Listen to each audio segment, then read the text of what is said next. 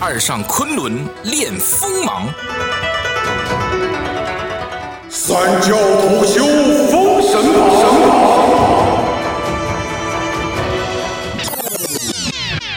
大公量划船不用讲，全靠浪。留下神的标印，神的传说。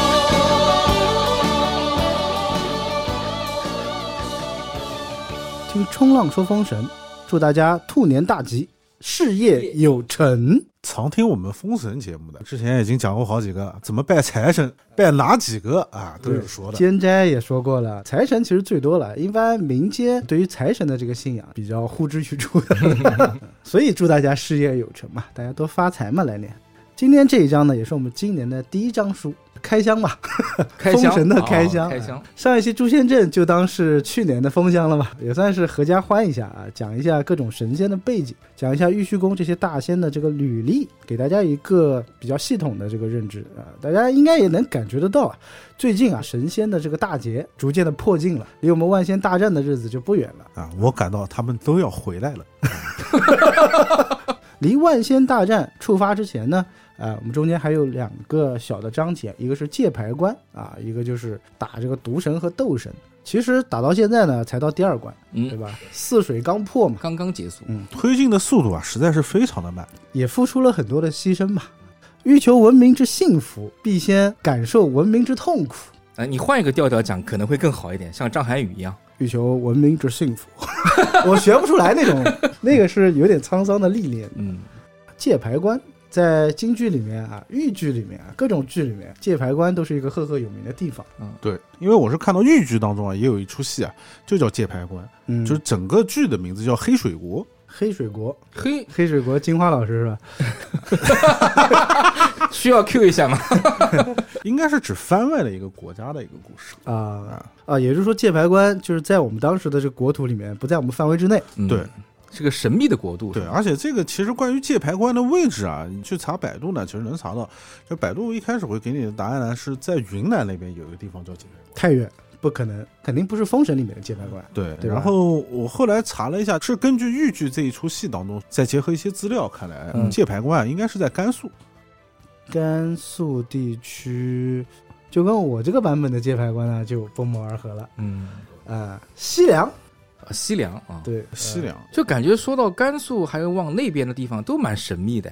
但是我啊们之前也讲过嘛，对吧？嗯千万不要拿现在的这个历史地名和历史上遗留下的地名对应《封神》里面的地名。嗯，没有意义啊，这样封神它就是参一个整个架空的宇宙啊嗯，但是你讲说豫剧有可能的，对吧？河南嘛嗯，河南发生那个故事，把它套用到当年兵荒马乱的这个年代，也是有可能的啊。所谓的界牌嘛，就一界之牌，很多的关卡都可以叫这个名字。豫剧的这个界牌关啊，还挺有意思。就是讲到宋朝有一个武秀才啊，叫韩耀齐这个人，嗯然后在家乡啊打死了一个恶霸，就奔往了叫黑水国的这么一个地方。啊，然后在这个黑水河边呢，这韩耀齐啊就靠打猎啊做营生。武秀才嘛，对，啊武秀有才点嘛拳脚，啊，有一天啊，这个黑水国的公主啊，这个人叫黑凤莲，黑风 雷，打猎就来到了黑水河边，就碰到了猛虎啊。然后这个韩耀齐啊，照，就英雄救了美英了呗雄。救了美了，嗯哎啊，救了。这个公主了，公主啊，念念不忘，必有回响，以身相许。当时啊，这韩耀齐已经五十三岁了，啊啥？ 老当益壮这个公主呢，十八 岁啊啊，可能有一点恋父情节嘛。流氓会武术，谁也拦不住。这韩耀齐啊，在北国就被招为了驸马，多年之后啊，还生了一个儿子叫韩吉庆。就是这个北国的老国王啊，驾崩了，没有儿子继位，这个韩耀齐啊，作为女婿啊，就被大家捧为了这个北国的国王了。这个算上门女婿吗？屌丝逆袭的故事，老屌丝逆袭还是，这是个老逼灯逆 袭的故事。 然后说这个韩耀齐啊，有一天啊做梦就梦到了全家福挂在了厅堂之内，他就想起了自己啊当时在中原呢，其实还有妻子和三个儿子。哎呀，老逼灯，我靠，他一人逃亡，他不能把家眷都带着吗？享受的就是啊这样的乐趣。你知道的是逃亡，也有可能是逃避了。哦一字之差，哎呀，嗯， 自己想到这些东西啊，不免的觉得落泪了。他老婆黑凤莲啊，就问的原因，就跟这个宋朝啊说，哎，现在这个国王还有人留在你们国家啊，啊，就跟大宋要人把了，人要过来，然后宋朝不肯嘛，就下了战书了。至于吗？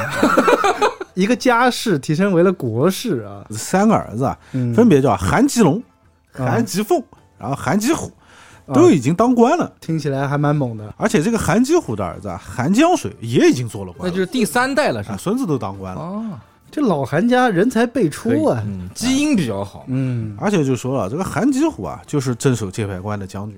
啊，大将啊王守仲就挂印为帅，这个啊吉龙吉凤啊就负责押运粮草啊，韩吉虎就为先行官。这个韩江水啊还是随父出征的。黑凤莲和韩吉虎啊两军啊先交锋上了。韩吉虎可能并不知道这一仗打的到底是为什么，只知道啊就是北国来犯。啊，就是在他们来看是北国来犯，对实际上在北国来看呢，我就是要回我的家人，一家人打了一家人，就大水冲了龙王庙，嗯黑凤莲啊小妈小妈就北国的这个公主啊还挺厉害，上阵打仗的那种啊。啊上阵之后啊跟这个韩吉虎啊对阵交锋了，打了数十个回合，差点啊被这个韩吉虎给杀了。啊，那怎么能突出他还很厉害呢？ 总觉得一国的公主啊，又是女性啊，还能直接上场打仗，也已经很不容易啊，了已经很不容易了。这个韩耀奇啊，一听到啊，说自己老婆被欺负了，啊差点给人杀了，也是啊，提刀上阵要给自己老婆报仇。嗯，哎，但军阵之上啊，一看，哎呦，阿波机，就眉宇之间怎么这么像我儿是吧？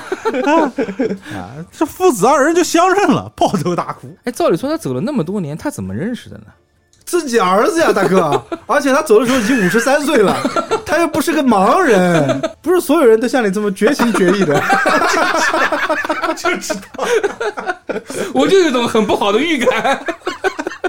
然后啊，这个韩耀奇啊，就抛弃了公主和他的小儿子， 回归了吗？就回到了宋国。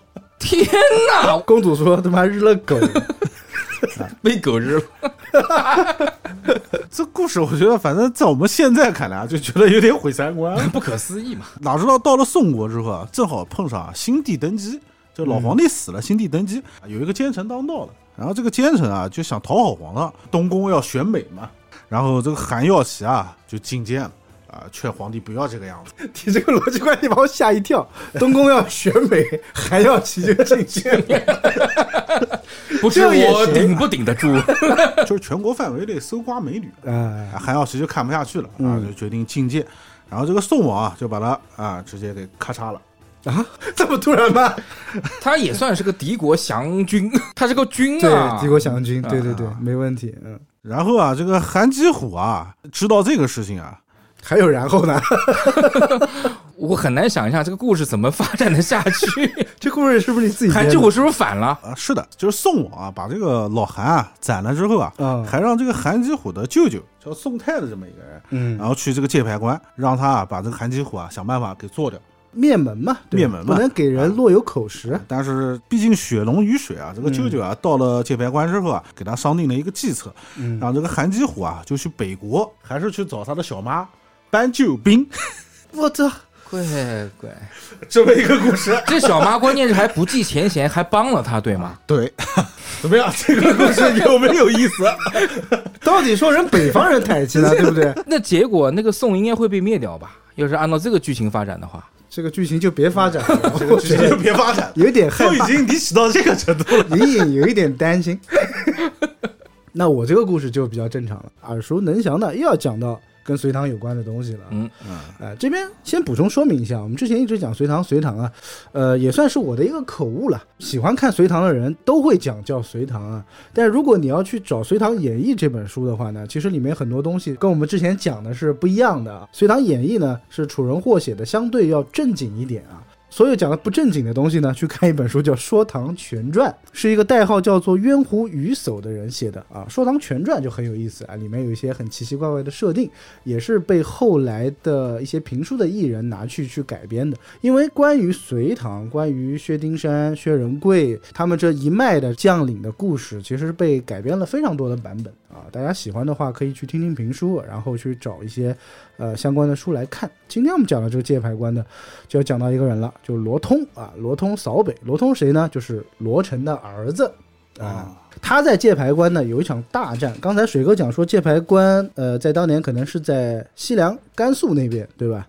啊，确实，因为这件事情就发生在薛丁山珍溪。我们之前不是讲过这个青龙四转世，白虎三头堂吗？对，哎，当时有一个青龙星叫做苏宝同的西凉哈密国的这个驸马爷，因为要去打他啊，在他那个时代，罗通已经是武力值最高了啊，一连呢是把这个苏宝同打的是败退连连。那苏宝同手底下有一个老将啊，哎，这就不得了了，这个老将老到什么程度呢？九十八岁的老将啊，叫九十八岁老将但上场是碰瓷的 吧？叫王不超，王步超，两个版本，一个叫王不超，还有叫王伯超。你评书艺人嘛，他可能哎、发音的问题，王不超，王不超，哎、听起来屌一点，手中仗着一杆丈八蛇矛，非常的厉害。但是呢，老将你肯定跟这个罗通你不能比嘛，人家风华正茂，所以他就动了一个小小的心思啊，来了个小计策，就让他们这个所谓的西番群将啊，手底下所有的人上去跟他打车轮战，打的罗通呢，逐渐的就体力不支了嘛，枪法渐乱，哎，王伯超一看找到了这个机会了，时候到了，哎，上去噗就给他扎了一下啊，结果是把这个罗通啊腹部扎了一下，肠子全部都流出来了。这就是非常著名的界牌关罗通盘肠大战。什么叫盘肠大战呢？他把这个旗子的一角啊撕下来，然后把自己流出的五脏六腑给包好，就简单的包扎一下是 吧？哎，挂在自己的腰间。贵贵，这个举动一下就把所有西凉的这些军将 给镇住住了呀！这太夸张了，天神下凡呐、九十八岁的老将一看也懵逼了，哎，随即就被罗通给斩了。要是换到弯刀的剧情啊，就是罗通掏出自己的肠子，把这个老将给勒勒死。这个剧情可以有啊、但是呢，罗通也因为这件事情回去之后呢，啊、就嗝了。哦，但是他们这个罗家啊，讲实话有一个小前提，其实跟刚才水哥讲的那个故事有异曲同工之妙。我甚至怀疑啊，两个故事之间有一些互相借鉴，啊。也提到了一个公主，他叫黑凤梨 是吧？她不叫黑凤梨，她叫屠卢，屠杀的屠，贵贵啊老君炉的那个炉，火字旁的炉屠。戮，罗通去扫北的时候啊，去往北边打的时候呢，北边的这个公主啊叫图卢公主，这个图卢公主啊跟刚才水哥这个版本里面的公主黑凤莲，黑凤莲啊黑凤莲，武力值也一样是吧？ 最大的区别就在于这个地方，武力值要比黑凤莲要高很多。啊，还高很多，罗通是十三岁挂印扫北的，啊，当时比较年轻啊，被这个图卢公主啊打的是节节败退，所有人都打不过这个公主。后来他们就想了个办法，我们就用色诱的方法。让谁去做了这么一件伟大的事 情？ 那当然是罗通了，他们老罗家长得都帅嘛，银枪俏罗成啊，那罗通自然长得也不会太丑，确实也被这个屠戮公主就看上了。两个人就在军前呢立下了誓言，那我们就结婚吧，用这种方法化解我们之间的矛盾啊。后来屠戮公主也作为内应啊，但是屠戮公主在之前呢是杀了罗通的哥哥，所以罗通一直就记得这个仇。就等于其实罗通并不是真心的，不是真心的。到了新婚夜之后，他们老罗家这种翻脸不认账的传统啊，嗯罗通直接反水，拔掉无情，而且在新婚夜之前，他还去喝花酒，他都没有拔掉，碰都没碰。碰都没碰，直接是把这个公主啊从天上骂到了地下。一介公主，我为你付出这么多啊，当然肯定是非常羞愤了。后来就自杀了。把人活活骂死了，他们两个人立婚约的时候，罗通他发了一个誓，哎、嗯又是一个很常规的套路了。我罗通以后负你的啊话，对不起你，我就会被一个老头给砍死。 啊，一语成谶，啊，一个轮回。后来罗通就被一个老头给砍死了。我觉得两个故事是有一点点相关之处的，对吧？这老罗家够渣的，就是属于那种浪荡子的感觉啊，就是对于爱情呢不是特别的上心啊。嗯，这个都不存在爱情了，就是为得到结果不择手段了，有点下三滥了感觉我。们从大义上来讲，是为了国家嘛啊，为了国家，他为了 建设国家，啊。那我们今天界牌关又会遇到什么可歌可泣的故事呢？请看今天这章《霹雳菩萨》。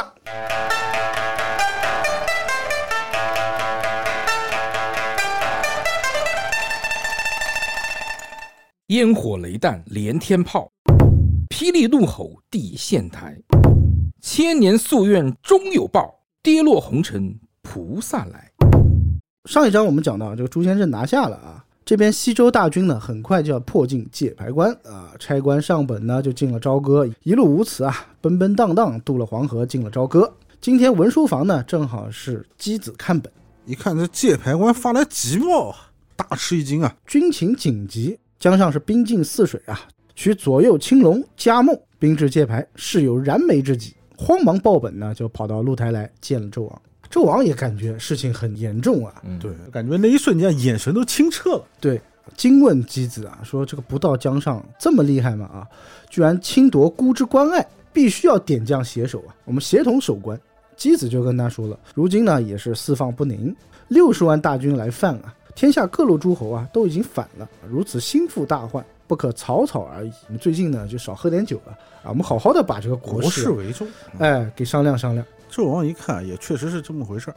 嗯以前啊都是我派人去打这个老姜，啊，现在啊这老姜已经欺负到头上来了哎哎呀，主动起来了啊！现在都已经开始啊损将失土了。啊，对，我们的这个蛋糕已经被人切分了啊！而且这次建议的是箕子嘛，啊，箕子、微子和比干在殷商末年三个人齐名的，并称叫殷末三人，也是当时非常有名的这个贤者啊。加之又是纣王的，应该是他大伯了。当时有个小故事，说这个箕子佐证的时候呢，他就提醒过纣王，说这个纣王每次吃饭啊，都喜欢用象牙的筷子。嗯，这个姬子就说了：“你这么奢侈的话，你今天用象牙筷子，明天就会用玉杯喝酒，后天你就会去网罗天下的珍奇怪物，再之你就会想着去要美女啊、要车啊、要房子之类的。 啊那你这样下去怎么得了啊？所以姬子她本身也就是以这种劝谏而闻名的。纣王啊也是闷闷不乐啊，眉头紧锁，坐在那边。妲己和胡喜妹啊出来一看，哎，纣王今天怎么不开心了呀？臣妾给你舞上一曲。妲己说：“小飞棍来喽！” 大王说：“哎，今天没有心情啊，没有心情啊。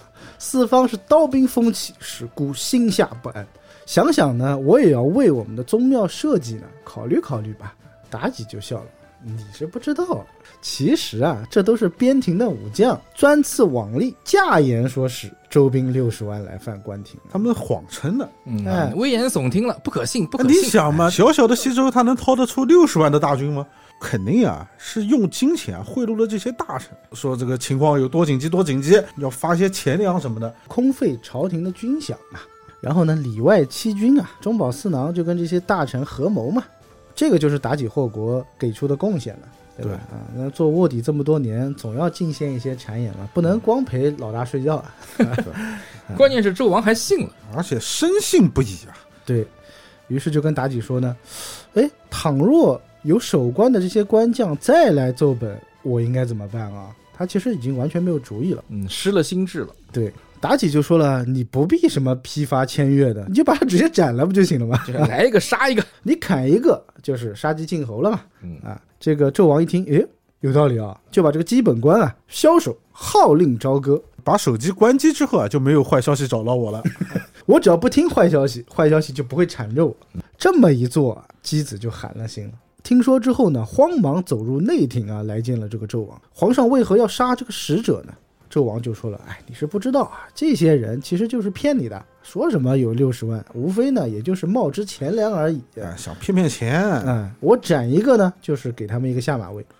姬子说：“你不看新闻的吗他不看朋友圈？”，纣王说：“我关机了，朋友圈从来不上的啊。” 江上新兵六十万，自三月十五日金台败将。你好歹听一下冲浪商店的这个《封神演义》吧。天下尽知啊！对，所有人都知道了。皇上，你杀了这个界牌官的走使啊，是失了咱们边庭将士的心啊！你这么一做，谁还愿意为你守疆土？这个纣王就说：“这江上不过就是个术士而已，况且啊，我们还有四关之险呢，黄河之隔，孟津之阻，不要担心，不要担心，他打不过来的。这边还特别提到了梦金之祖，也就是说，最后守这道关卡的应该是让纣王特别放心的一个人啊。再次点到这位非常厉害的这个将领，”姬子一看，长叹一声：“朝歌的宫殿啊，空空落落的啊，嗯已经没什么人了。不觉得啊潸然泪下，直接嗟叹社稷丘虚啊！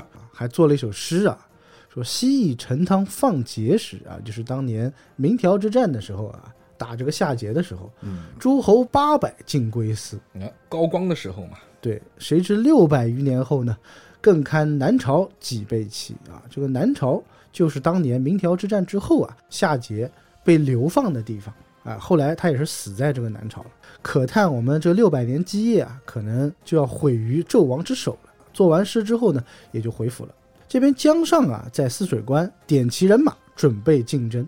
先过来拜访了一下这个武王，当时打诛仙阵的时候啊，神仙们就说了啊，你们这些将官就不要去参与了，不要让你们看见我们神仙的小秘密啊。对啊，所以当时武王啊一众将官就留在了泗水关。子牙当时来见了武王之后啊，武王还说了一句话：“相父远破恶政啊，量有众仙，孤啊不敢差人前来问候。嗯，”就讲到这个周王啊和纣王啊对待神仙的态度啊是截然不同的。看到有众仙之后啊，他都不敢差人前去打搅。比较识趣。啊，嗯，纣王就不一样了，取回长乐是君王。敢造露台迎神仙的人啊，野心是不一样的啊。如果我们就从单纯的从人性上来分析的话，就是这个时候的周武王他还没有资格。我们从道理上来讲呢，他就更懂礼貌一些。然后这个也是很多营销号解读《封神》的时候啊，老是会提到的一嘴。纣王之后啊，人皇就已经衰落了啊，叫纣王之后无人皇了，是吧？对啊，啊，这个我觉得就比较洪荒流的小说了。是的，但怎么讲呢？确实，因为有了封神，而且是在武王伐纣的这个阶段嘛，后来武王成立的天下还是不是人类的天下呢？所有的东西都是老姜代老，老姜又代表了神仙的这个代理人，人类的天下还是不是人皇说的算呢？对，感觉有点像神仙界的傀儡政权。有一点阴谋论了。嗯，对吧？回过头来，我们再看这个书中原文啊，武王就说了：“但愿相父早会诸侯，孤之信矣。”啊，在书中树立的武王的形象，他是完全符合当时一个圣人的标准，哎，就是懂礼貌，然后识趣， 而且比较怂，比较怂。打了好几次退堂鼓。所谓的这种怂呢，有所谓的君臣之义，父亲的遗命在先啊，那有很多的这种社会的条条框框把他给约束的。对姜子牙这些神仙之众呢，也是相当的客气，也表达了自己对于姜子牙的一份担心嘛。姜子牙听了呢，自然是非常的开心啊，毕竟是后方阵营是非常稳的啊，家里很稳。别了武王之后呢，一声炮响啊，就往界牌关进发。这边也是说了啊，每一关啊五关之内，每一关的这个间隔都是八十里啊，来的比较快嘛，不一会儿就到了这个界牌关下，安下行营，点炮呐喊。我来了。界牌关守将呢叫做徐盖，盖是英雄的盖，这个人有点意思。往下一看呢，周兵一派尽是红旗嘛，心里面就想了，这姜子牙不愧是昆仑羽士啊，用兵自有调度，跟我们平时不大相同的啊。旁边有两个人很冲动，分别是他的左右先行，一个叫王豹啊，一个叫彭尊，就说了啊，主将休夸别人的本领啊，也看看末将的功劳。其实妲己说的也没有错，这些戍边将领啊，在没有诸侯来犯的时候，其实他们真的是没什么事儿啊。所以这些人摩拳擦掌呢，也有他的一定的道理。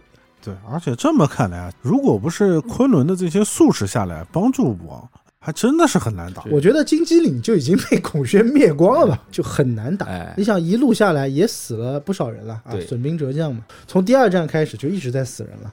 这两个先行官啊，算是职业军人。我们一定要把这个江上给他拿了，节上朝歌，以正国法。啊说完就摩拳擦掌，就准备出营了啊。姜子牙就问帐相：“哪员将官官下去见头公啊？这个未必啊，末将越王。我未必是第一个。”之前几仗啊都没有见这个未必啊有太多发挥的地方。轮不到他，没机会。啊嗯反正我们也能看到魏碧的实力还是可以的。这未必上马提枪啊，出了营就至关下诺战。这边徐盖就问了：“众将官在此啊，先商议商议，我们再说。你看这个守将跟其他的守将他有点小小的区别啊。他先开会，他一开始呢就提出了一些小小的反对意见，他说纣王听信谗言杀了这个差官是自取灭亡。你想一个守关将领能讲这样的话，欺君之罪啊！”其实这个徐盖啊说的也是有道理，嗯自己啊已经十万火急了，嗯，这朝歌啊一毛不拔，钱也不给，是兵也不给，还把我一个人给杀了，还把我的这个送信官给杀了，嗯换你你心不凉吗？心里面是憋了火的、啊。感觉是被国家抛弃了。对对啊、所以我们联系这个前因后果啊、就可以分析出徐盖他现在的心理。一方面要考虑老百姓的问题，对吧？第二个，我们自己的生命也是生命嘛。这下面现行官彭尊啊就说了，主将之言差矣。哟，这个人挺激动的啊，我们都是纣臣，理应报国啊。岂可一旦望君徇私呢？他做了什么东西，我们作为臣子是不可以评判他的啊。古语有云了：“识君之路，担君之忧。”如果我们背离纣王而陷其地的话，那就是不忠。末将宁死不为，愿效犬马之劳，以报君恩。两个先行官啊，其实都是比较激进的，你不能阻挡我们的上升通道啊。在他的职业的上升期，终于也来了个机会嘛，肯定要把握住啊。这么多年已经没打过仗了，我作为一个边将的将官，我要靠什么东西才能升官？战功啊，军功嘛，哎，对军功现在已经到了面前了，哪有放弃的道理呢？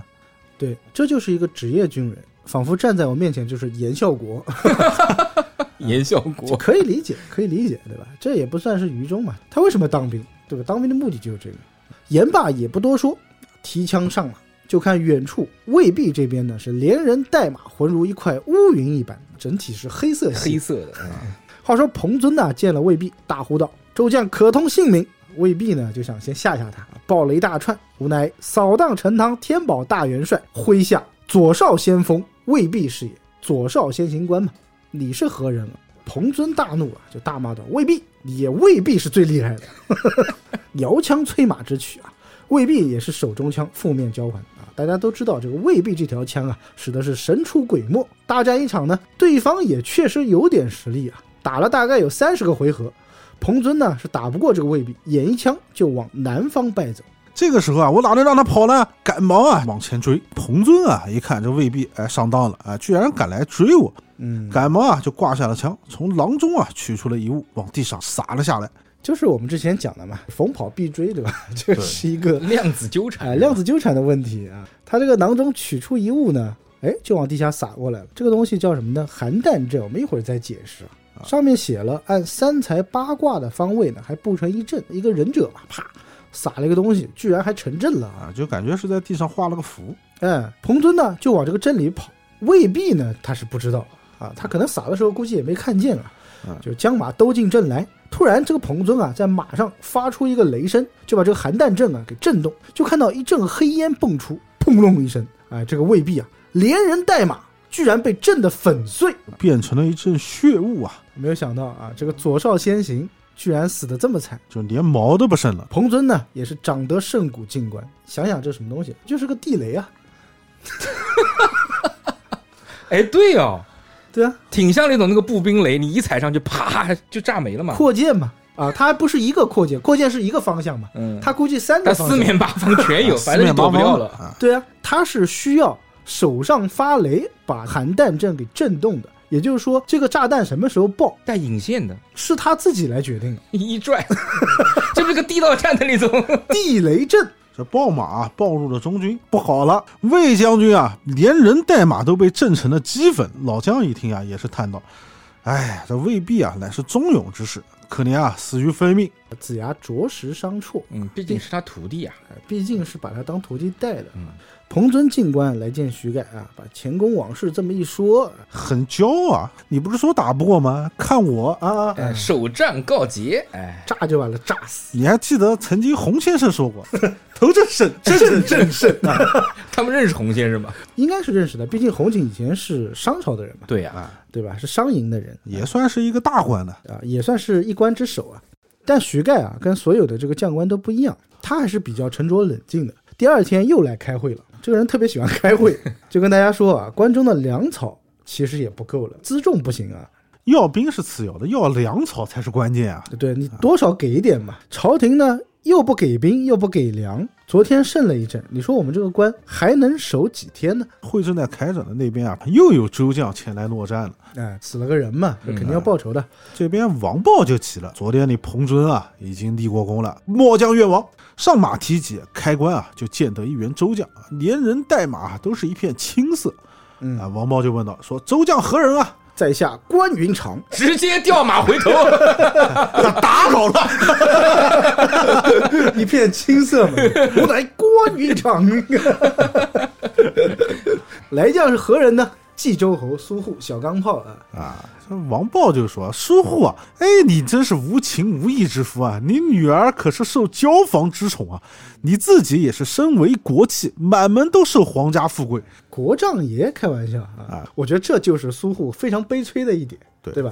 他老老实实待在家呢，也会被人 骂，对，因为妲己的原因啊。他现在呢投了敌国了，也会被人骂，因为妲己的原因因，为妲己的原 因。后面他还会被老姜骂， 也是因为妲己的原因。所以苏护这一辈子啊，就真的是活在自己女儿阴影之下的。 会不会得抑郁症啊？到最后，我觉得他快抑郁了啊！这边又被王豹啊是劈头盖脸把他给骂了一顿。对，这王豹还在骂着呢，催开马，摇戟就来打苏护啊，两马相交啊，还没打一会儿呢，这嗯边苏护手底下啊，苏全忠、赵炳、孙子羽三将啊，就一起上来，把这王豹啊围在了该心。王豹啊，以一敌四啊，再厉害也难说。看这个情况啊，拔马跳出圈子啊就走啊，正在追赶间啊，这王豹回首啊，居然一个劈面雷打了过来啊，这个赵炳啊足商营投到周营之后的四大集团军嘛，势力最大的黄飞虎啊，几个儿子啊死的都差不多了，第二大集团军呢这邓九老公嘛邓家啊，哎，老邓都没了，主将已 经主心骨没了。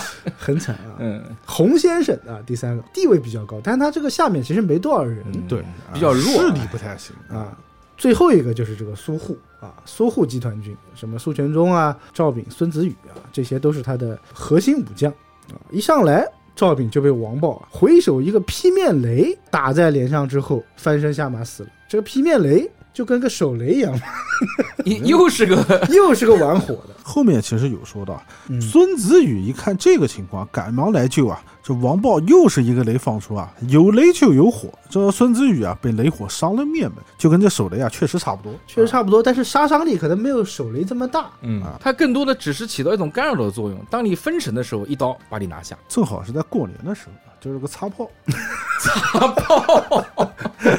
介于手雷和擦炮之间的一个东西，二踢脚。 哎， 差不多。 现在不是有把二踢脚直接改成迫击炮的吗？自动换弹的。啊，这么好玩的吗？哎，就大概这个东西吧。啊，杀伤力不大，但侮辱性极强。说到这个孙子羽啊，并没有被炸死啊，伤了面门之后啊，跌下马来。嗯，这王豹啊也是不知啊，直接就戳死了。苏家父子一看这个情况啊，也是不敢向前了。这王豹啊也是聪明，看这个情形啊，回关吧，回关吧。梅开二度的情况还不多见。这个人一打四，嗯，不管他武力强不强嘛，好歹是一拖二嘛。一拖二还能全身而退。对对对，厉害，苏护父子进营来见子牙，开始了，老姜开始骂人了。吃大亏我了。们损了两员将领啊，通常这种情况，以老姜的尿性呢，我最起码安一慰般是安慰。安慰一下嗯啊。而且苏护这个身份地位、皇亲国戚，多少尊重一点，好吧？姜子牙不是这么说的，说你父子九陵战场啊，讲起来也是个老将了，如何不知进退呢？我估计苏护这个时候他面子薄嘛，小钢炮嘛，他可能已经说不出话了。儿子苏玄忠呢，就出来讲话了，说这个不是我们的问题啊，元帅，王豹啊以幻术发手，有雷有火，打在脸上呢是要烧坏面门的。你想我这么帅，发手啊比较的迅猛，我们也没看到。姜子牙这边啊还是愤恨不平啊，误丧忠良，啊实为可恨。可能“忠良”这两个字啊，发了一个重音，嗯，眼睛瞪了一下苏 护，可恨我觉是得恨可谁呀？恨应该是发了重音吧。全部都是重音， 实为可恨。嗯 有点瞧不上苏护嘛。补充讲一下这嗯个赵炳、孙子羽啊。首先来讲，赵炳是一直跟着这个苏护出来的。当时打崇侯虎的时候，他还献计要劫营啊。对后来是大杀了这个崇侯虎一阵。死后呢，也就是东斗新军之列，因为东斗新军很多人嘛。其实这个孙子羽的身份就很可疑，为什么？因为这个人他根本就不是苏护他们家的。第二，他已经死过一次了。啊，他不是苏护家的吗？对，不是，关键是他还死过一次了。孙子羽他原来是跟着崇侯虎的，就是在这次劫营之中被苏全忠一枪给挂掉了。所以是作者自己写忘了。哎，就是有讲的，又跟我们的时间灼伤理论有关了。我们先埋个扣子吧，早晚会解开这个秘密的。当时苏全忠呢是大喝一声，把这个孙子羽啊刺于马下啊，应该是已经死了，因为他当时还以这个作为军功去邀功了嘛。啊，你如果说孙子羽当时没死，投诚了，也是一种假设；要不然呢，就是重名啊。但是我们有我们的解释啊，买一个小小的扣子。那谁应该是跟赵炳齐名的呢？这个时候应该是苏护的另外一员副将，叫做陈继贞。当时我们还调侃这个人跟陈启贞名字很像啊。啊，这个人在打崇侯虎之后，他就再也没有出现过。 后面的章节也不会涉及到这个人。如果你说作者写错了，也是有这个可能性啊。他把陈继贞继承了孙子羽，孙子羽记错了，因为孙子羽这个名字听起来有点朗朗上口的，嗯对吧？对，听起来比陈继贞要厉害。对，孙子羽是西斗新官之列嘛，啊正好你想跟赵炳是对应的，一东一西，对吧？但是这个陈继贞呢，后来就不见了，封神榜上有他名字的，啊，他被封的这个星叫死气星。也是个不太吉利的行为。啊呃，什么叫死气星呢？退久者死。如果你长期不出现在圈子里面，就当你死了嗯吧，就别人不就会是把你社忘会记性了是死吗？亡呗。就社会性死亡，就太久不发朋友圈，人家就当你死了。哎，一忘即死啊，退久则死。所以你根据陈绮贞这个人的履历，对，之后就没出来嘛，之后就所以他死了嘛。对他有可能是因为疾病啊，死在战场上，或者就是老死掉了。所以陈继贞他被封成死气星呢，是有他一定的道理的。那他就不一定跟孙子羽是划等号的啊。所以孙子羽在这边的出现呢，哎、他是有一定的含义的啊，就送他一路好走，好吧？苏护呢是憋了一肚子火啊，但是没有办法了，他这个集团军的实力啊，实力不济，比较啊弱没办法。第二天啊，这子牙就问到谁还去一趟呢？这边话还没说完啊，雷震子就站了出来，说：“哎哎，弟子愿往，关下诺战。”对暴马暴入关中之后啊，这徐盖就问道：“那既然你们非要打，你们看谁再去走一 趟吧？”我们公家三十六手，夜抵藏花，对吧？不是没有人啊，只是你看不见而已。这个彭尊啊，就领令出了关。一见这雷震子啊，哎呦我靠，长得十分凶恶啊，面如蓝靛，巨口赤发，獠牙呢是上下横生啊，把这个彭尊啊也是吓得不行，说来者是他妈什么人啊？来者是人 吗？就一般人在吓到一定境界的时候，他有的时候会大叫的嘛，嗯啊，发自本能的大喊。雷震子就说道：“我乃武王之弟啊，雷震子是也。你没发现最近雷震子的这个出镜率很高啊？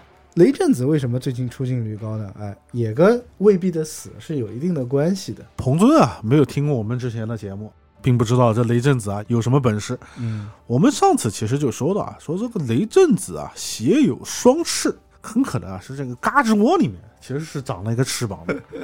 嗯，啊阿诺表示非常的不同意，觉得这个造型啊实在是太克苏鲁了、 啊这边我们就可以看一下，彭尊啊是摇着手中枪啊，推开马来就来取雷震子。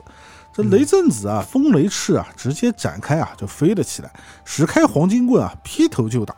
嗯，所以啊，我其实是这么想这个事情的。我觉得雷震子嘎吱窝下面长翅膀，再结合上啊，雷震子啊，它这个翅膀是肉翅，对，嗯所以我觉得这个雷震子的造型啊，是不是就像我们小时候穿的有一种衣服叫做蝙蝠袖？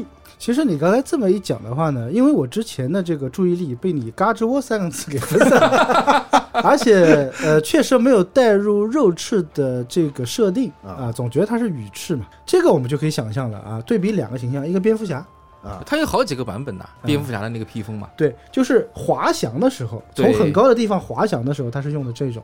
第二个形象就可以参考现在比较流行那个宠物小鼯鼠，啊，对吧？会飞的那种，所谓能够滑翔一段的那个翅膀，它也是连着的嘛。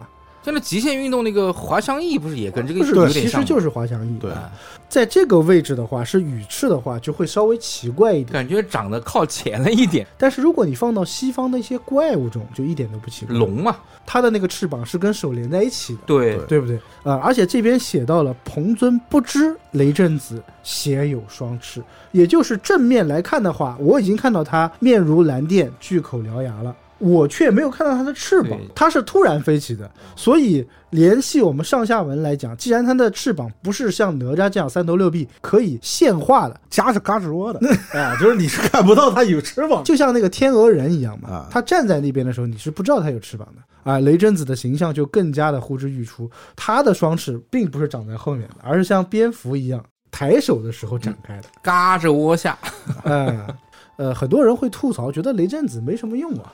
啊，但是经过我们的修饰呢，其实雷震子用处非常的大。首先，能接住雷震子一两招的人就不多，他打人只需要三招以内，基本上肯定是能从解决天而降的棍法嘛，就对嗯一棍子，没有人能受得了的。对，呃先是飞高，然后直接一棍子劈头打下来，对，啊，光这一招啊，很少有人能接得住啊。对他已经是独一份儿了啊，因为新华已经死了。嗯啊，第二个我们之前讲过，他是专克五行遁术的，因为我在天上飞，我根本不会在乎你什么五行遁术。那这边我们又可以看到啊，它有什么用啊？呃雷震子把风雷翅一展呢，就使开黄金棍，惯用的招数，劈头打下来，这彭尊啊哪里还招架得住啊？赶忙也是拨马就走啊。一招都挡不住的，雷震子一看啊，就知道啊，很聪明啊，知道这个彭尊啊，他来诈败。说明雷震子在战场上还能审时度势啊。于是呢，他将双翅展起啊，赶来胜己。嗖，他速度很快，我们之前讲过，跟那个波音七四七差不对多。，就是飞起来的总归比这个跑马的要快很多。对啊，劈头又是一棍。彭尊呢，马是比较慢的啊，正准备急驾的时候呢，正中肩窝，是打翻下马。被雷震子啊削了手机，就回得营来了。他嗯那个邯郸阵没来得及用啊，对，就是压根没来得及用。就说明雷震子他飞还有一个什么好处啊？不怕地雷阵，对他这个邯郸阵啊，对雷震子就没用。你必须要平地，我要进入你这个阵才行啊！大家不要觉得他好像没有什么代表性的法器之类的啊。雷震子在武力值上应该算是独一份儿的空军嘛，嗯 空军、啊，有他的优势的。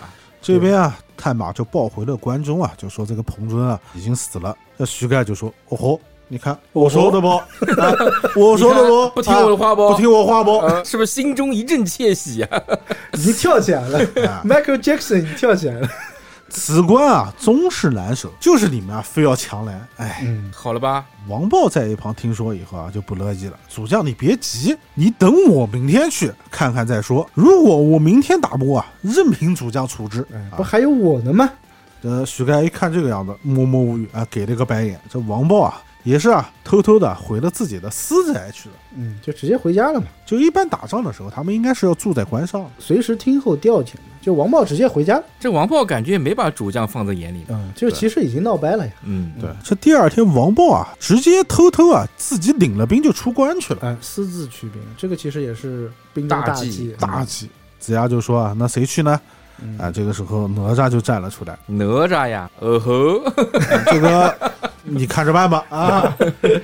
哪吒应该就直接在他面前，哼，咱俩去去去去去吧去吧去吧去吧去吧去吧去吧。啊这哪吒蹬着风火轮啊，提着火尖枪啊，就直接奔出营来。这王豹一看啊，蹬着风火轮而来的，就问到了，莫非就是哪吒嘛？哪吒就说：“哎，然也就是啊，摇枪就刺。王豹呢也是拿他的画戟，急忙相迎。一看哪吒的造型呢，就知道肯定有道术在身呢，必是阐教门下。心里面想啊，打人不过先下手，惯有的套路啊，一个手雷就甩过来了。但是这雷呢，正好伤别人啊。哪吒乃是莲花化身啊，这边讲到，其实哪吒作为一个莲花化身，他连雷都是不怕的啊。”哎，就奇怪了，这莲花化身以前我们所理解，它只是抵抗一些就是所谓的魂这魄个系魂的法魄器类的嘛法术对。啊呀，哎，魂魄系法术的专克，但是你可以想象嘛，莲属水嘛，对吧？雷属火，所以它对于一些火器应该也是有一些抵挡的。打朽木白哉的时候啊，就一刀下去，可能不一定劈到人，然后变成了花瓣就散开了嗯，或者你炸的时候，其实炸的就是它的化身嘛。啊。哪吒在这个封神后期，随着他法力的提升啊，几乎已经是一个无敌的存在了。哪吒一看雷声来至呢，火焰袭来，把风火轮啊往上一兜，抡在空中啊，它的原理跟雷震子也差不多啊，就是往上跑。嗯，因为你甩也甩不到我了啊，所以雷发无功。哪吒呢，记起乾坤圈啊，正中王豹的顶门，是把他打晕落马。啊，还没有下死手这边。其实正常来讲，乾坤圈打顶门肯定是脑浆迸裂了嘛。对，因为我相信这个王豹啊，作为一个普通人，他的脑门啊，应该是不会比你更更加硬的。嗯，就说明这个王豹呢，他其实也不算是普通人，啊嗯，比较能扛。哎，之前乾坤圈不都打肩膀吗？这次打的都蛮准的嘛。哎、打到顶门，哪吒呢也是回头一枪啊，回马枪就把他给刺死了。风火轮啊，到了面前一看，躺在地上不动了吧？噗一枪，削了首级呢，也是号令回营，连胜两阵，姜子牙是非常的开心啊。这徐盖一听啊，王豹已经死了，暗自就在想了，嗯，说哎那两个小将啊，自从分配给我之后啊，老是不听我这个主将的。不是食物，我喊东，他们往西；我说投降，他们非要强打。你看嗯好了吧，两个人都死了，老老实实啊，我们就拆官纳降算了，以免我这官上啊生灵涂炭啊。哎，他手下也没人了嘛。哎，对你看这个徐盖啊，一开始讲说众将官在此啊，说这个纣王把他骂了一顿啊，还杀了我们差官啊，天下已经归周，众将不可不知，先跟你们声明一下大义啊。后来又说关中粮草不足，这边又说他们下面两个人是不知顺逆嘛，所以呢，他一直都是想要纳降的。对，他算是一以贯之啊。嗯，那这边我们就来揭穿一下他整个界牌关这几个人的真实身份。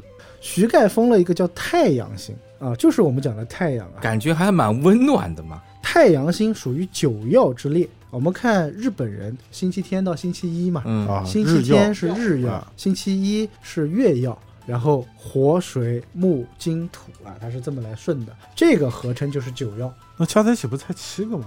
还有两个加的是谁呢？加的就是这个彭尊和王豹啊、啊两个人，一个叫罗侯，一个叫季都。我们之前不是讲过嘛？啊，啊，是分属阿修罗之列。很多人不解的点，并不是说徐盖为什么是太阳星，而是太阴星是谁呢？太阴星是姜皇后。啊。嗯你想阴阳正好是相对的，对吧？对，一般来讲，这应该是个 CP 这应啊。该是个 CP，对不对？一个小小的徐盖为什么能坐稳这个太阳之列？对呀、难道他在当界牌关主将之 前，在哎朝朝歌歌 有过还一段是什么青故梅事？竹马的故事？你想他这么深恨纣王，是不是有一些其他的原因？哎在姜皇后还不叫皇后的时候，她还是这个东伯侯姜桓楚的小女小女儿的的时时候候啊。啊，我们家老徐 是不是跟这个小姜啊有一段感情？哪有一个守关的将领一上来就骂自己家主子的哎呢、就骂纣王，就骂得如此之狠，这可能是一个小小的而线且索。投降之心啊是异常坚决。还有一个就要讲到太阳星，它是一个非常重要的星，甚至啊，它能跟紫薇，也就是博弈考的这个地位啊划等号的。太阳化气为贵，为官禄主，为父，为夫，为男，所以它就是一家之主的这么一个，代表着阳刚之气啊，对，就代表了男人，就感觉像那种权力、力量的这种结合体嘛。对，太阳神可是最重要的一个神之一啊。是的，嗯。解开徐盖太阳星的这个秘密呢，啊，除了我们刚才讲的这段野史以外啊， 我们继续来看啊，你看他手底下这两员将官啊，我一直觉得这两个人啊就很像克拉克和纳尔夫， 就是那种职业军人的感觉。你看两个人用的都是火器嘛，嗯啊，克拉克只用投技好吗？克拉克的投技也是军武出身的，而且克拉克和纳尔夫他之前的设定应该是扔手雷或者火箭筒的，后来他们觉得这个设定你放在一个拳皇的比赛里面似乎有点说不过去，后来就被取消了。。你要说西顿上校带着蒂安娜，我觉得也还可以啊哎，就大概这种感觉吧。一看这两个人就是行伍出身嘛，嗯，而且你看他们跟徐盖两个人不对付，都有一种逆反的心理啊、不服，不服，这就又要讲到啊罗侯和季都两星了。啊，我们之前不是讲过他们的这个背景吗？他们是分属于阿修罗之列，然后阿修罗跟诸天打了很长时间，他就想获得这个海里的不死之水。后来诸天就讲了，那我们就讲和吧，我就把这个不死之水给你啊。结果在他们去获取不死之水的时候，其中有一个阿修罗啊，长的是四臂蛇尾，那就叫罗侯。这个罗侯阿修罗呢，他就偷偷的呢去尝了一口，就偷喝了这个水。后来他就被日月神给举报了，天神震怒呢，于是就把他一分为二。因为他喝了不死之水嘛， 所以他死不掉嘛，所以头就是原来的罗侯，那尾巴呢就变成了基督。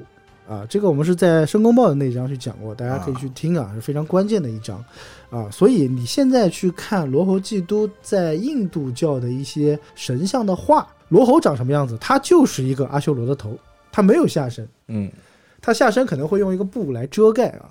基督呢，他没有头，他就是一个四臂蛇尾的怪物，无头怪。无头怪啊，这两个人为什么跟徐盖这么不对付呢？因为在印度的天文学里面，罗侯季都就是日食和月食啊，这个我们其实以前也讲过， 哦，它是挡住了日月的光芒，因为日月神举报他嘛，他要搞破坏嘛，所以跟徐盖这么不对付啊。从相学里面来讲啊，这个我们以前也讲过，左为日眼，右为月眼，所以我们的左右的眉毛分别也就叫啊罗侯和季都，很多人有的时候一个眼睛大，一个眼睛小。就是太阳大月亮小。哎，其实那这个也有说法喽。就从相学来讲，你眉毛与眼睛的距离，包括眉毛上有没有痣啊，眼睛的大小都是有说法的。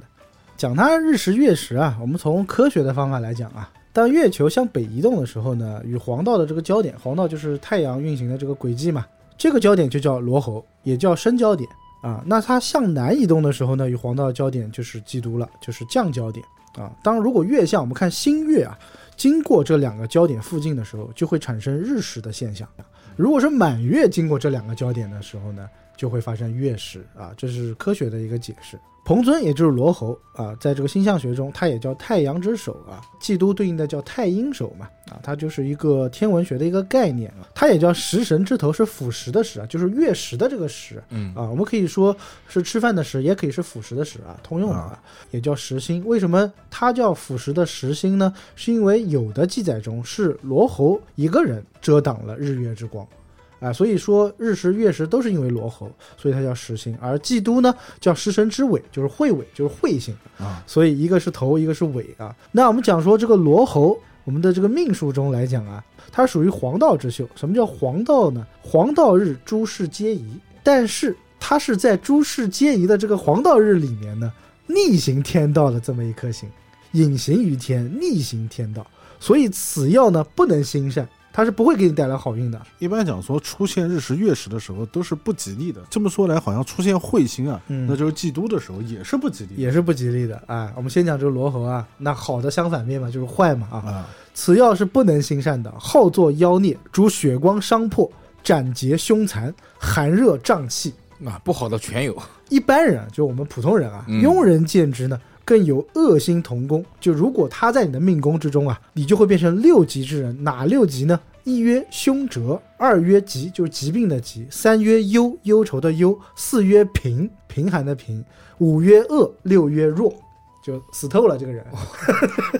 哇 但是这么惨，哎，但是此星入庙的话，则为贵格。所有一些我们看起来比较恶的星呢，有一定的情况下也会去帮助别人。嗯啊，它只在特定的情况下是一个非常贵气的。对。然后季都呢，就是这个王豹了啊。王豹它是黑道日，刚才是黄道日嘛，现在是啊黑道日。什么叫黑道日呢？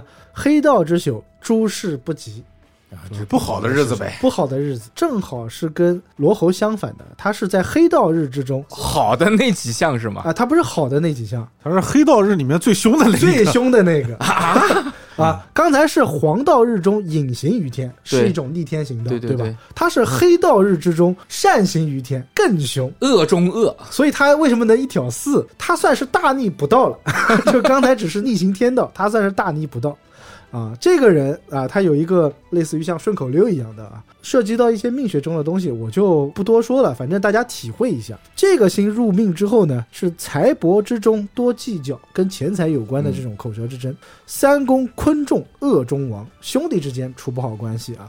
四位金居曾火燎，家里会被烧；子义外姓及偏身，儿子会跟别人姓。六位不堪乘马跳啊、我们讲说上马就是当官的意思呢啊、这方面也不没要有想好了的。运势，七公七克两三人啊，娶几个老婆死几个老婆，疾病缠身难治疗，官路如逢欲相亡啊，当官就会被抓起来。十一宫中福不少，九宫承制相不全。这就是集天下之大悲嘛。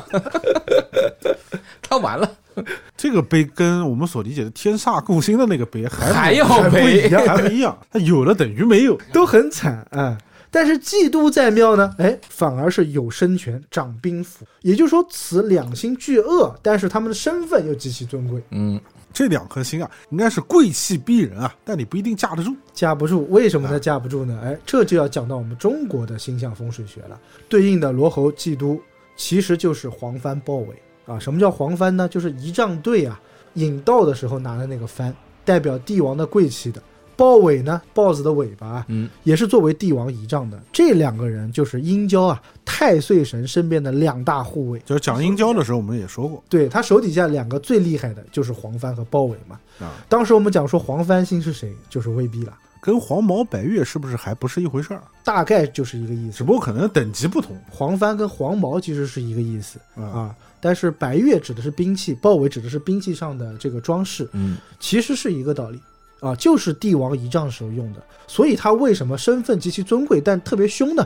你生人勿近啊，一般人是接触不到的。嗯，对这两个人就是殷郊手底下最重要的两个大将啊。我们讲殷郊的时候，其实也讲过，只不过就是《封神演义》把这四个星他都放在了封神里面了。对，而且把它拆开了，在这个里面，这个黄帆豹尾居然是在这个太阳星下面的。对，但是《封神》里面也有黄帆星和豹尾星啊，豹尾星是那个《龙环无牵》里面的无牵啊，跟这个里面没什么太大关系。而且我们之前佐证过，豹尾星跟申公豹它是有一定的关系的嘛，啊因为申公豹跟殷郊它是有关系的，对吧？那黄帆星呢，就是今天死在这边的魏碧。解释过他为什么不念魏奔，这个我们也讲过嘛啊，今天我们再强调一下，他为什么不念魏奔，他要念作叫魏碧呢？就是碧，它本来是这个六十四卦里面其中一卦叫壁卦嘛，山下有火，上面是一个艮卦，下面是一个离卦，就是这个壁卦。所谓的壁呢，就是进军呢，我们打的那个象骨上面的装饰物，它其实就是黄帆的意思。但在没有文化的我听起来，我觉得壁挂这两个字本身就是一个骂人很不好的事情，很不吉利的事情。就是必须要挂是吧？嗯必挂，所以他为什么是被炸死的？未必，你想想，山下有火啊，地下面有火，他不就是被地雷给炸死的吗？嗯之前彭尊败逃的时候有个小细节，往南方败逃，对啊，南方什么离地啊，所以他这个地雷阵是布在这个南方的。再加上彭尊他是罗侯星，未必他是黄帆星，等于是什么？自己把自己给就杀是掉大，水冲了龙王庙，他就是应该在这个地方死的。我们结合之前讲殷郊的那一章啊，如果大家可能时间久了忘记的话啊，再去听一遍，好吧？ 我们讲到殷郊，他应该是作为正义先行官的，但是没有做得了，所以让魏碧来代替嘛，对对吧？因为魏碧是他的头马，让他来代替。在这边，你看罗侯也死了，季都也死了，黄帆也死了，申公豹到现在呢，基本上也就废掉了啊，就后面万仙大战的时候又出来了一下而已，跟死了已经没什么区别跟了。死了没什么区别了。那就是有些人活着，他已经死了，是吗？所以说，这个时候殷郊你会发现他的怨气和残魂已经全部散去了。这个时候有一个人就冒出来了，谁？雷震子他冒出来了。为什么雷震子在这个章节中和往后的章节中出镜率会越来越高？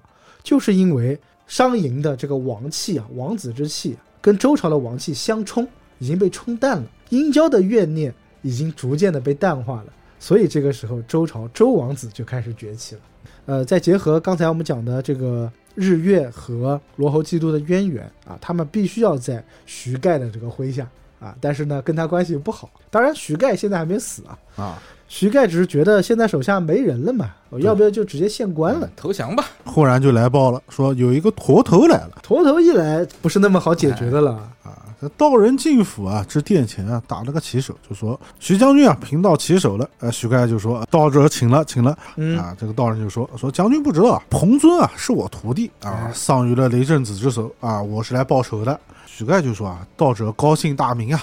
道人便说啊，贫道姓法名介，这个名字终于出现了，真人露相了。那天大爷不在啊，送人家三千万刃车的。教人家小朋友叠风车的。但是这个万人车我们之前讲过，非常的厉害，对可以说所有特种兵种中最厉害的一个，差点把老姜啊全军覆没了。这边我倒想问一下，嗯，就一个驼头来了以后啊，他为什么跟人家介绍说我是姓法名界，而不是我的法号法界？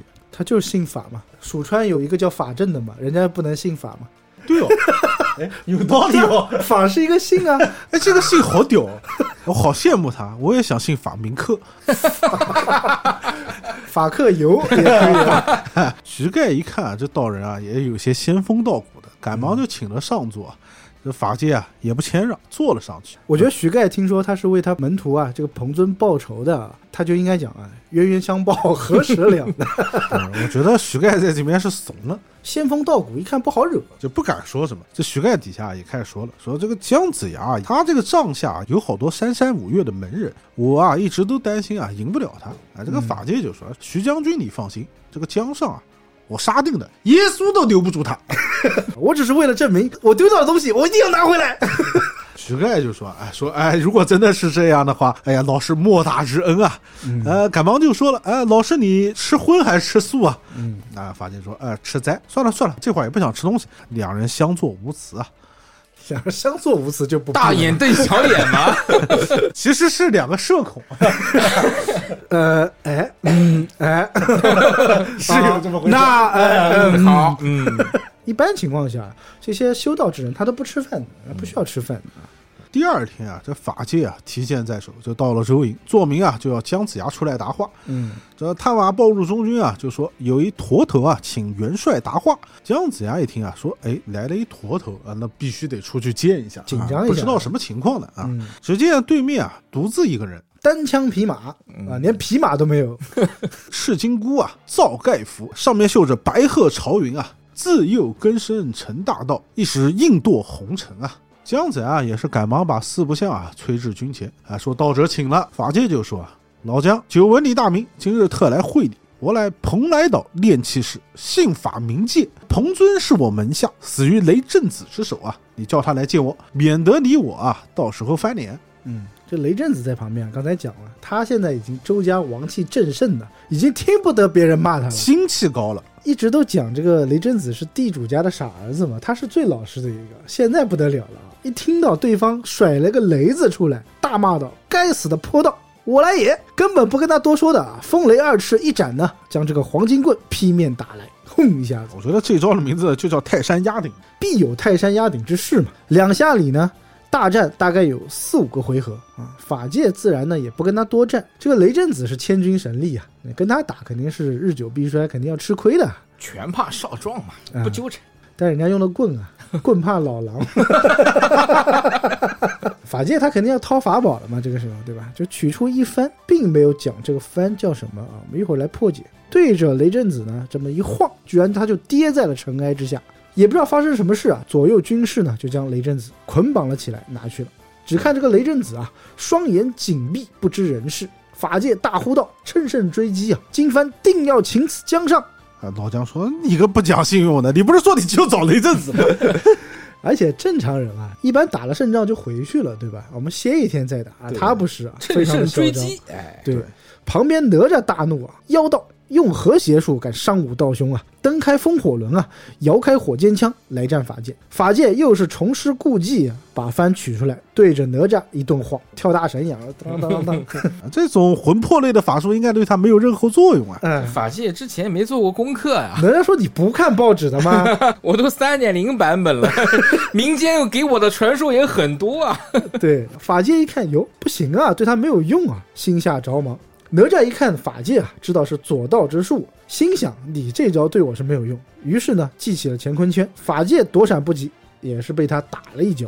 哪吒一看他跌倒在地嘛，啊，拿枪来刺。法界呢，也已经借了土遁走了。哎，跑了，子牙这边啊，也是赶忙收兵回营啊，折了雷震子啊，心下也是懊恼不已啊。这可是小王子啊！这边法界啊，被哪吒打了一圈啊，逃回了关内。嗯，这徐盖一看啊，这法界怎么受伤了？便问道：“你是怎么会受伤的？你不是已经赢了吗嗯，而且你夸下海口说要拿了江上，好像也不咋地嘛。哎，徐盖那边他没有略正官嘛，还要来问一问。按道理来说，他应该早就知道了呀。？”就直接开始说的话不礼貌呀，哦，总要关心一下嘛。他是在帮我打呀，嗯，对吧？法界就说了啊、不妨不妨啊、是我误用此宝，我早就应该知道啊，他是灵珠子化身，原无魂魄，焉能擒他呢？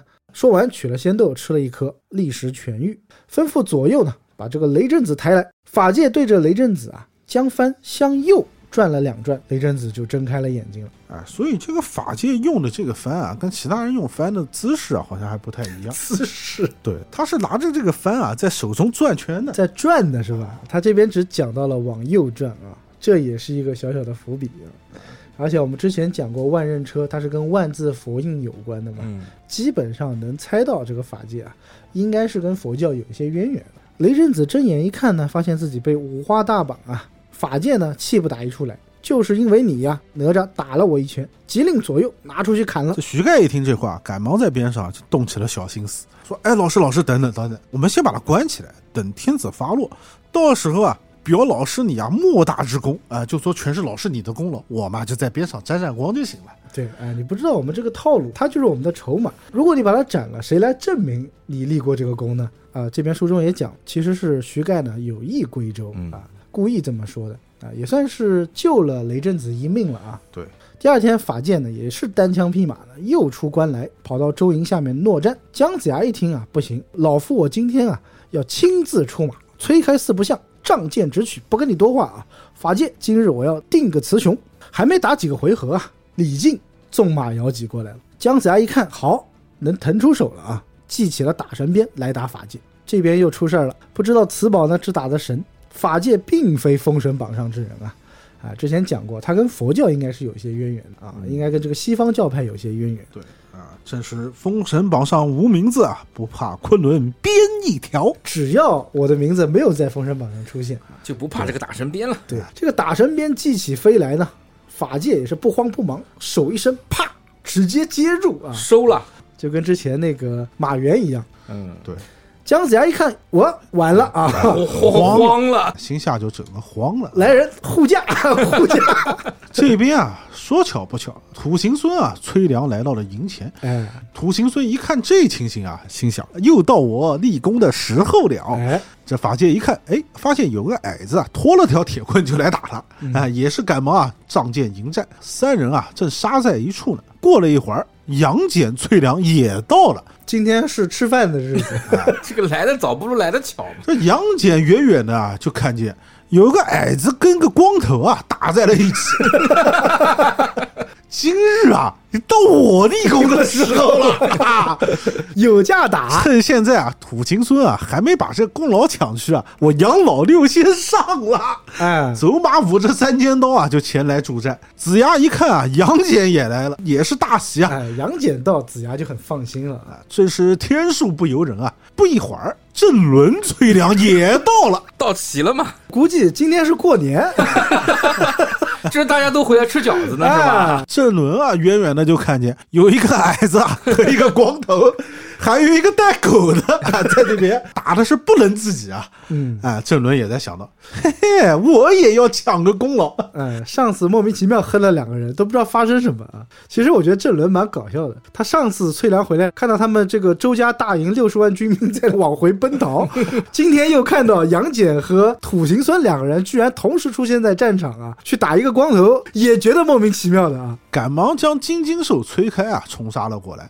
这一 下呀，把姜子牙看的呀嘴巴都咧到耳朵根笑 了。啊开了花儿了，打他！这老将一看这情形啊，自己也不动手了，都回了四不像，接着奏乐，接着舞， 然后抽着烟，咚哧咚哧哎咚啊，哧，就在边上看着。姜子牙应该撸起袖子，把那个擂鼓的人啊往 旁边，我来，哎，我来，噔让老夫为你。噔噔噔噔们噔助助兴。其实这一幕啊，打的还是非常精彩，很少能看到三运度量关打一个人，嗯也说明这个法界啊啊，，有些东西的，哎，啊有点东西啊，这李靖还在呢， 在旁边帮他们观阵嘛，啊哦相当于是一打四。土行孙啊，在打下三下路三路，嗯然后这个杨戬啊，三尖刀啊，在打中三路。其实金睛兽嘛，阵轮高一些嘛，高一点打的是上三路。嗯这个李靖啊，在边上嘿哈， 跟少林寺十八铜人前面的三个一样。 哎摆姿势的，哎这招可以、啊来再抬高一点，来抬高一点嗯不。错、这法界啊，被三运度量官啊裹在了该心，也是说他就完全没有空啊，哎使用自己的法宝了，腾不开手了，腾不开手啊。土行孙啊，冰铁棍啊，在下三路啊指导，突突突突突突突，你不这停个的倒字， 我感觉他打的不是脚底啊， 我觉得土行孙打架那肯定是有这方面的这个用意的，嗯对吧？我们讲说，毕竟下丹田也算是死穴嘛。对，你要是万一被打到了下盘，人打倒了，人家就上来一刀了结了。像这种环境，开玩笑被郑伦、杨戬、土行孙、李靖围在中心，你别说跌跤了，你崴个脚你都要死啊！ 法界啊，一看这个情形啊，心下也是觉得不好，赶忙啊就想逃走了。嗯，这郑伦啊，一看见土行孙啊，这下三路的棍法使的是如此成功，赶忙啊鼻窍之中啊两道白光给恨了出来，轰一声啊！嗯，那法界一听啊，也不知道是什么东西响啊，他抬头一看嘛，是一种居高临下的感觉，一个大钟咣就下来了，就把他给罩住了。法界也是跌倒在地啊，就被乌鸦兵啊生擒活绑了过去。子牙啊也是赶忙上来啊，用符印啊镇住了法界的泥丸功啊，怕他作妖，哎，怕他作妖。法界睁开眼之后啊，看见浑身上下的绳索啊，也是感叹道：“你们玩的真花呀！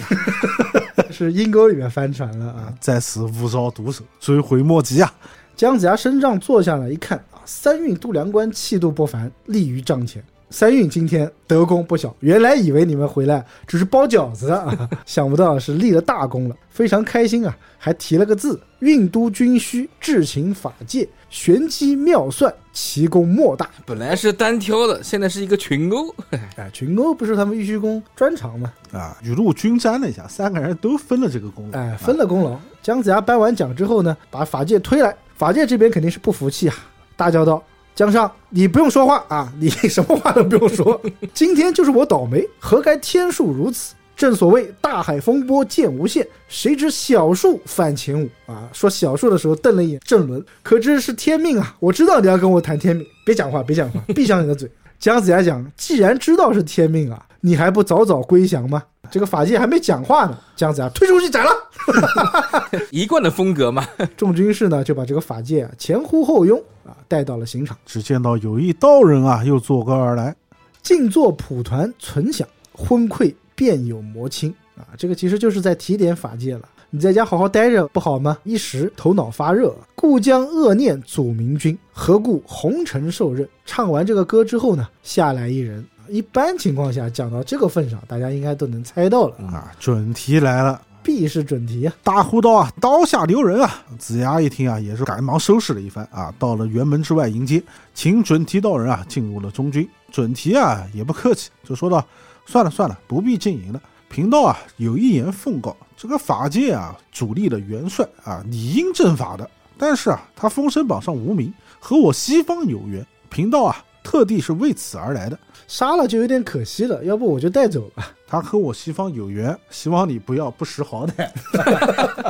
老姜一听这话，赶忙鞠了一躬啊，说：“老师吩咐，岂敢违背呢哎，老姜擅长什么呢？就坡下驴，哎，这是他非常擅长？”啊，的。小手一挥，左右放了放了。准提上前啊，扶起了法界，就说道：“道友，我那西方啊，绝好景致，皈依吧。每次西方教的这些人过来啊，也没有这些了，其实就两个人，他们都非常的客气。都是道友啊，请道友皈依，特别客气的啊，还跟他讲了，介绍了一下，哎，我们西方好地方也，七宝林雷更逍遥喂。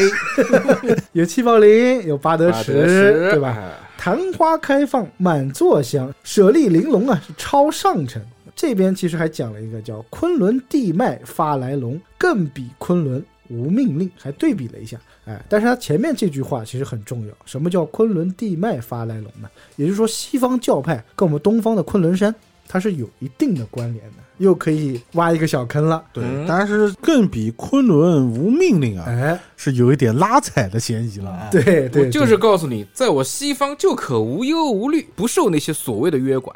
我们没有什么等级观念，嗯对不对？你过来，反正我们一起泡澡嘛。在我们这边讲究坦诚相见啊、你听说过玉皇大帝吗？喜剧的欲 望，道兄啊、看你这个气度，你一定是尊贵的凯迪拉克车主了。他应该讲，你听说过复都水会吗？我们这边满汉全席做的不错、哦。即便我是收你的，我是降服你的，但我还是喊你一声道友。给足了面子，书中这边就提到了啊，法界虽然只是惊鸿一瞥吧，但是能跟三运都梁打上一招的，可见此人啊实力不凡。多多少少其实有点本事的，讲了一下法界的这个来龙去脉啊，说法界后来到了舍卫国，化身叫上面写的叫其他太子啊，祁连山的祁，你我他他的这个他，宝盖头宝盖头的那个他，嗯，得了正果之后呢，后来是归于佛教，至汉明张二帝的时候，新教中国大产沙门啊。都知道这个佛教在我们中国的起源算是汉汉明朝帝的时候啊，汉明帝的时候来的。在讲法界之前，他是为什么来？他是为他的徒弟啊，对童尊而来。讲过万仞车跟万字佛印啊，我们斩破万解这章的这个关系。万仞车算是法界的一个法器吧，只不过给别人用了，自己没用。送给了小朋友，啊看送给朋小友朋友可的爱。。我估计这个算是他最大的一个大杀器。送人的东西应该不是自己很稀罕的东西。正常情况下，神仙就应该像法界这样，之前我是不下山的，我不被逼到头上啊，我是不会下来的。法界当时送万人车的时候是怎么跟两个小朋友讲的？说你用这个东西啊，直接就可以把江山给灭了的。嗯，他是很放心自己的法器的。结果没有想到，我的徒弟和我同时折在了郑伦的这个哼哼上面。嗯，对，这可能就是一种宿命的安排了。之前我觉得他一定是给了他最厉害的法器了，给了你之后，我就可以不用下山了。啊，但是没有想到江上啊又往前面进了一关啊，这是他没有想到的。第二个没有想到的呢，自己的好徒弟彭尊也被他们给灭了。彭尊用的是什么招呢？叫邯郸阵。对，什么叫邯郸呢？就是睡莲啊，邯郸是睡莲啊，对，或者是没有盛开的荷花，花骨朵，花骨朵，或者是睡莲这种比较小的这种就是荷花含苞待放。哎，含苞待放的荷花叫含苞，哎，所以我们就可以想象，当时未必进到这个镇里面的场景。一开始，所有都是像一个花骨朵一样，嗯，掌心雷一震，花开了，弹出了铁莲子一样的东西啊， 就把它给炸死了。反步兵雷，哎，就是步兵雷啊，三个扩建组成一朵莲花，你想，佛国我们一般称啊，在很多的这个经典里，直接就叫莲界，就莲花的这个莲啊。当和尚就是双掌相合，然后跟你做礼的时候，那个应该叫做莲华合掌，莲华是莲是莲花的莲哎，华是华丽的光滑的光。滑的华哎，哦莲华莲华合掌合掌。所以以后呢，你去寺院里面双手相合，然后作揖的时候啊，这叫莲华合掌。哎，是不是还在说一句阿弥陀佛？嗯、你也可以说些别的啊， 恭喜发 财！恭喜发财。 他只要不打你都没有问题、啊，双手合十来了一句哈利路亚， 十八铜人要伺候。这就掌心雷就开始 了，还一般我们讲说袈裟也叫莲服啊，嗯寺庙也叫莲社啊，所以荷花、莲叶啊，这个跟莲有关的，一定是跟佛教有关。那个藏区的藏民啊，也有很多首饰。藏民啊，很喜欢有一个首饰，就是有一点像是请的这个手势，啊单手向上，然后往前方略伸一点，嗯，这个叫做莲花印。啊，也是一种手印。对，也是一种有什么作用吗？用啊、就是表示遵从，然后表示自己谦卑。哦，哦，你讲藏民，哎，我们一会儿就要讲到了啊啊。这边给彭尊算是结个尾吧。嗯你想彭尊是罗侯，罗侯的起源还是起源于印度嘛？嗯啊，又是跟佛教有关的。所以为什么王豹不是他徒弟？对我倒很好奇，罗侯的师傅啊、那跟罗侯应该有一点关系。哎，所以法界它在佛教之中一定是举足轻重的这么一个地对啊位。，而且特别这边也剧透了啊，说到汉明章二帝的时候啊，他是来到了中原开始普法的。嗯，不是说他来到了中原，就是因为有了他，佛教才可以得以在全世界兴盛。嗯，哎，在汉朝的时候才能传到我们东土。书中讲他叫其他太子嘛，对其实不应该念其他啊，应该念作奇陀或者指陀，不应该是祁连山的祁，应该写作就是神奇的奇啊。我们讲说在天为灵，在地为奇的那个奇啊，陀嘛就是头陀的陀了。之前不是释迦牟尼也是什么太子呀？对他也是太子，他是悉达多太子。这个佛教概念里面，就是什么什么太子，是不是也是有说法的？呃，不是有说法，是因为玩佛教的这帮人，他都是皇亲贵胄， 十八罗汉，什么几百罗汉，有大概一大半的罗汉都是释迦牟尼的亲戚啊，表哥、表弟，什么叔叔 皇族就真的都是是皇族一人得道，鸡犬升天啊、啊！对啊，而且他本身叫佛国嘛，他们的哦信仰都是一样的。一般宗教是什么？宗教是帝王信仰。我们讲说道教的演变是跟我们每个朝代的政治信仰是相关的。嗯，你看印度教啊，什么或者说是对于佛教的崇拜，啊它的信仰要更加强烈一些啊。这个时候呢，我们就要秀一下梵语了，对吧？ 又来 又秀梵语了，又来，梵语应该怎么发音呢未说先虚了。啊 j i t a v a n j i t a 哎，就是其他太子嘛，是不是就是取其谐音啊？呃，现在网上有人说它叫指他或者指陀，或者是 Gita 其他或者其陀。其实你看，其和指啊，其指指甲， 其实啊行行行行行，你你说的都对，其实都可再以念一遍 j i t a v a n j i t a v a n 吉他版接特文啊，这啊，其实就是应该发这个音啊，它并不需要你用中文去解释这个“旗”是什么意思，它就是一个音译。嗯，跟我们可能还有点关系。嗯你想嘛，吉他太子、电音三太子嘛， 你这也能扯得上？你看我们在干的事情，不是也在普教嘛？嗯哎，普教这一点确实说的是对的啊。他为什么在佛教中地位这么大，也是因为他帮助了佛陀去传播他的教义啊。他的功德嘛，就在于此嘛。哎，其实我们很多的听众朋友私底下会问我们，就是因为我们在封神节目当中啊，会有很多这种就是比较专业的一些术语。如果说你在听的时候呢，觉得就是这边听不明白啊，直接在评论区就说就行了。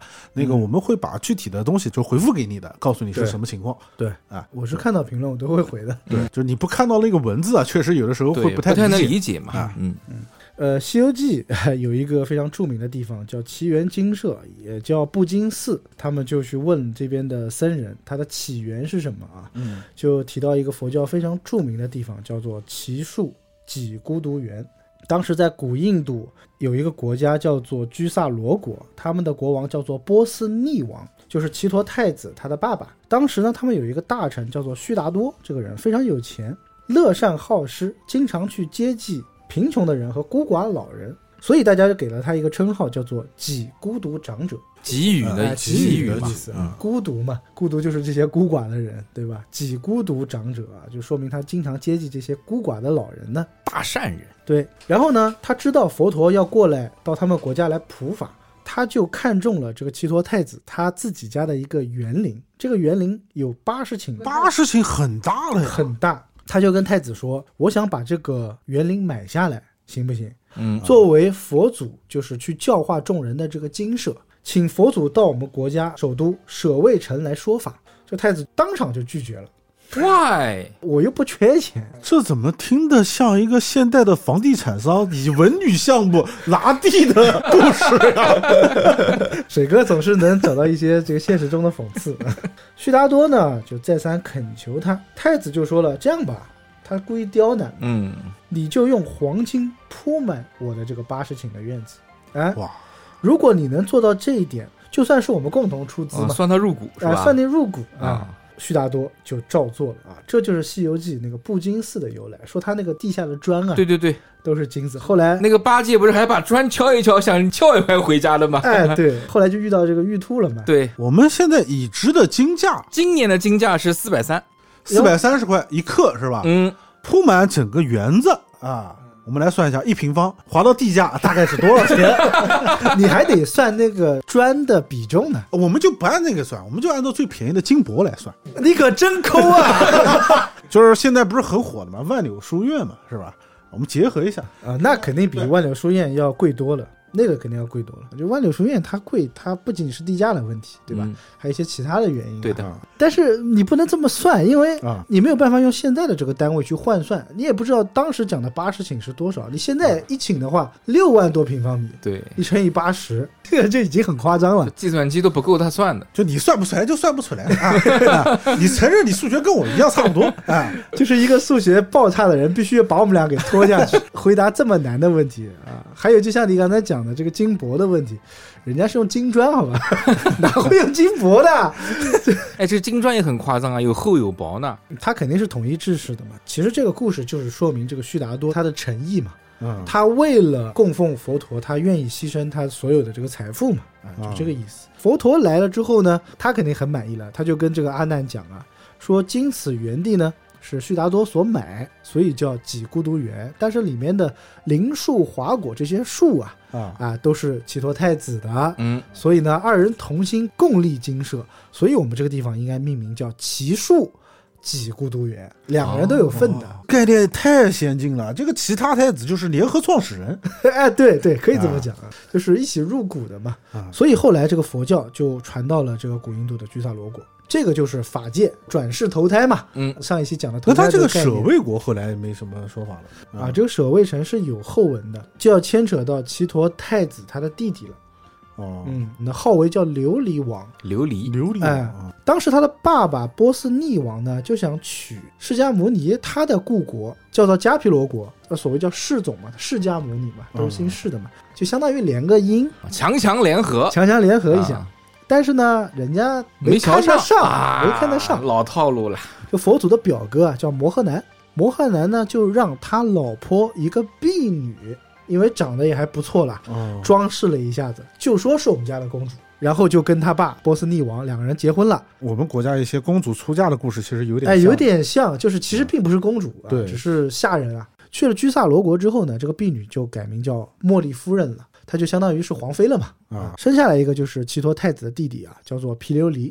八岁的时候呢，他爸爸就说啊，你要去迦毗罗国啊，他们那边各种先进的东西可以学，你去跟那个摩诃男，呃你去跟他学剑术吧。琉璃太子带了五百童子呢，就跑到其中一个讲堂里面去了，想要上座，因为他是王子嘛，就被一些皇宫的这些侍种啊辱骂他。他说你不够格，因为你是婢女生的，这个已经不是秘密了，我们所有人都知道，所以就把他给逐出了这个门外啊，就很暴力的，因为啊你想奇耻大辱，印度的这个等级制度其实是的挺森严的啊。啊从此就给这个小小的太子啊八岁的心中埋下了祸根了，啊，一直是记恨在心。到了二十岁的时候，他就发动兵变，就把他老爸波斯匿王给推下了王座，于是呢就自立为王。不会还发动了战争吧？他就发动战，他一心想要报仇，啊，他就去打这个迦毗罗国。就你们当年侮辱我的那些人，哎，三次举兵呢都是无功而返。为什么呢？他之前都看到佛祖坐在枯树之下，而且他每次都问他同样的问题，说你为什么要坐在这个地方？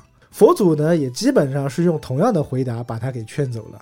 他说：“亲族之因，故胜外人。这棵树就是我的故土。枝繁叶茂的时候，它可以荫蔽我。现在，如果你要把它打下来了，它就变成一棵枯树。那我作为故土的人，我只能留在这个枯树的树荫之下。 你卖我个面子，别打了。哎，其实有这个意思，就去感化了这个琉璃王。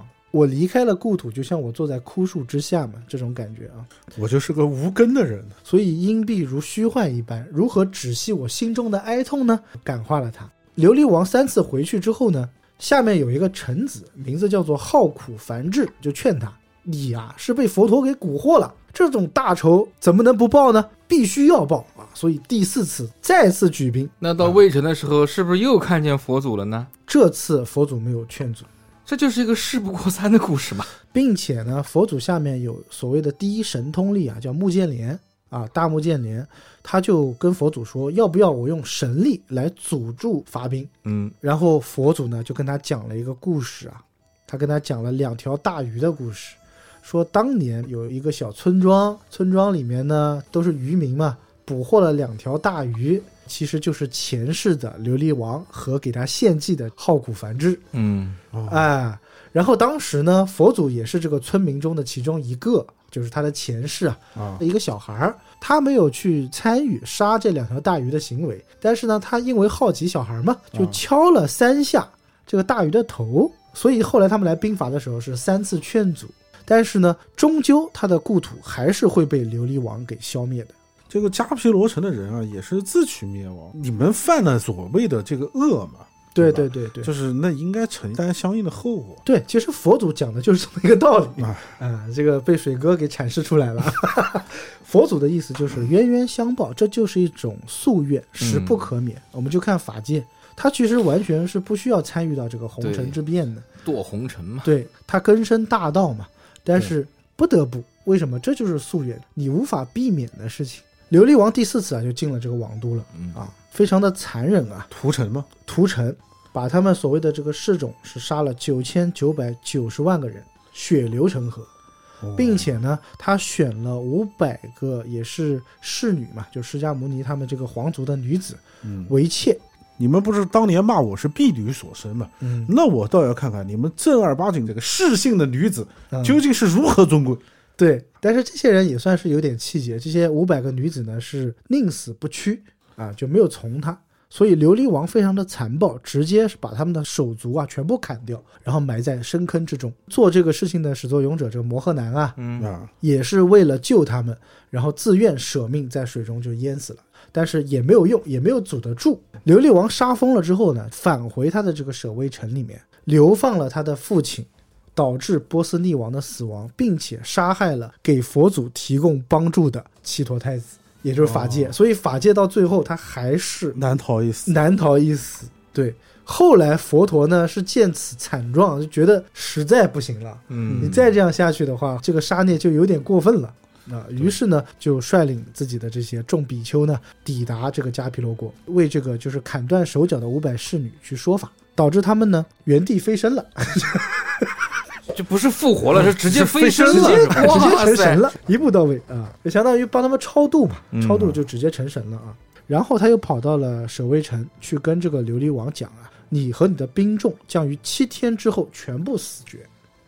哎呦，琉璃王当然是不听嘛，对吧？对。到了第七天的时候呢，他甚至带他的兵众啊和一些姑娘嘛，嗯啊，还吃喝玩乐啊，就跑到他们那个叫阿芝罗河里面淫乐、洗澡。洗澡、玩乐。哎到了夜半的哎哦就时是候，喜欢洗澡啊。 对，所以他们那边巴德池 啊，洗澡是很重要的啊。但是到了夜半的时候，狂风骤起啊，是暴雨狂至，一下子水就开始涨潮了。全部淹死了是吧全？部淹死。啊、死了之后呢，堕入了这个阿鼻地狱，宫殿也被天火焚烧了。哎呀，琉璃王算是一个就是大反面角色嘛，是个大魔王了嘛，那算是算是大魔王，他堕入恶鼻地狱了嘛？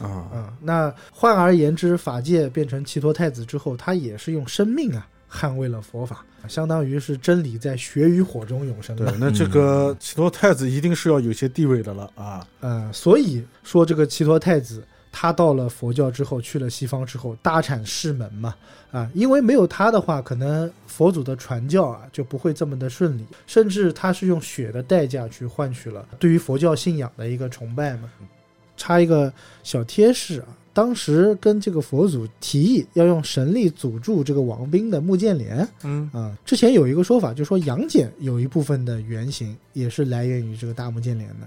佛教中神通第一，它有天眼通、天耳通、神足通和神通力。哦，哎，千里眼顺风耳，跑得特别快。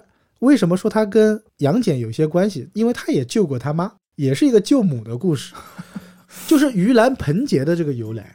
当时这个穆建连他的妈妈因为不信奉佛教呢，就被打入了恶鬼道。嗯，他是信奉佛教的嘛，他因为天眼通，他可以看到他妈妈在恶鬼道里的这个处境。啊，受苦了。哎，说啊他妈妈呢受苦非常的惨，喉咙呢跟针一样细，然后皮肉相连，饭拿在手中就会变成火炭，所以他永远都吃不饱，他也不能哦进食，他就觉得哎呀，我妈实在太惨了。太惨了，这个东西就要警告你了啊！他妈是因为什么呢？一是不信佛教，二是谤佛谤僧。 哎，某些喜欢吃东西的人啊，要小心了啊。有的话呢，不能乱讲。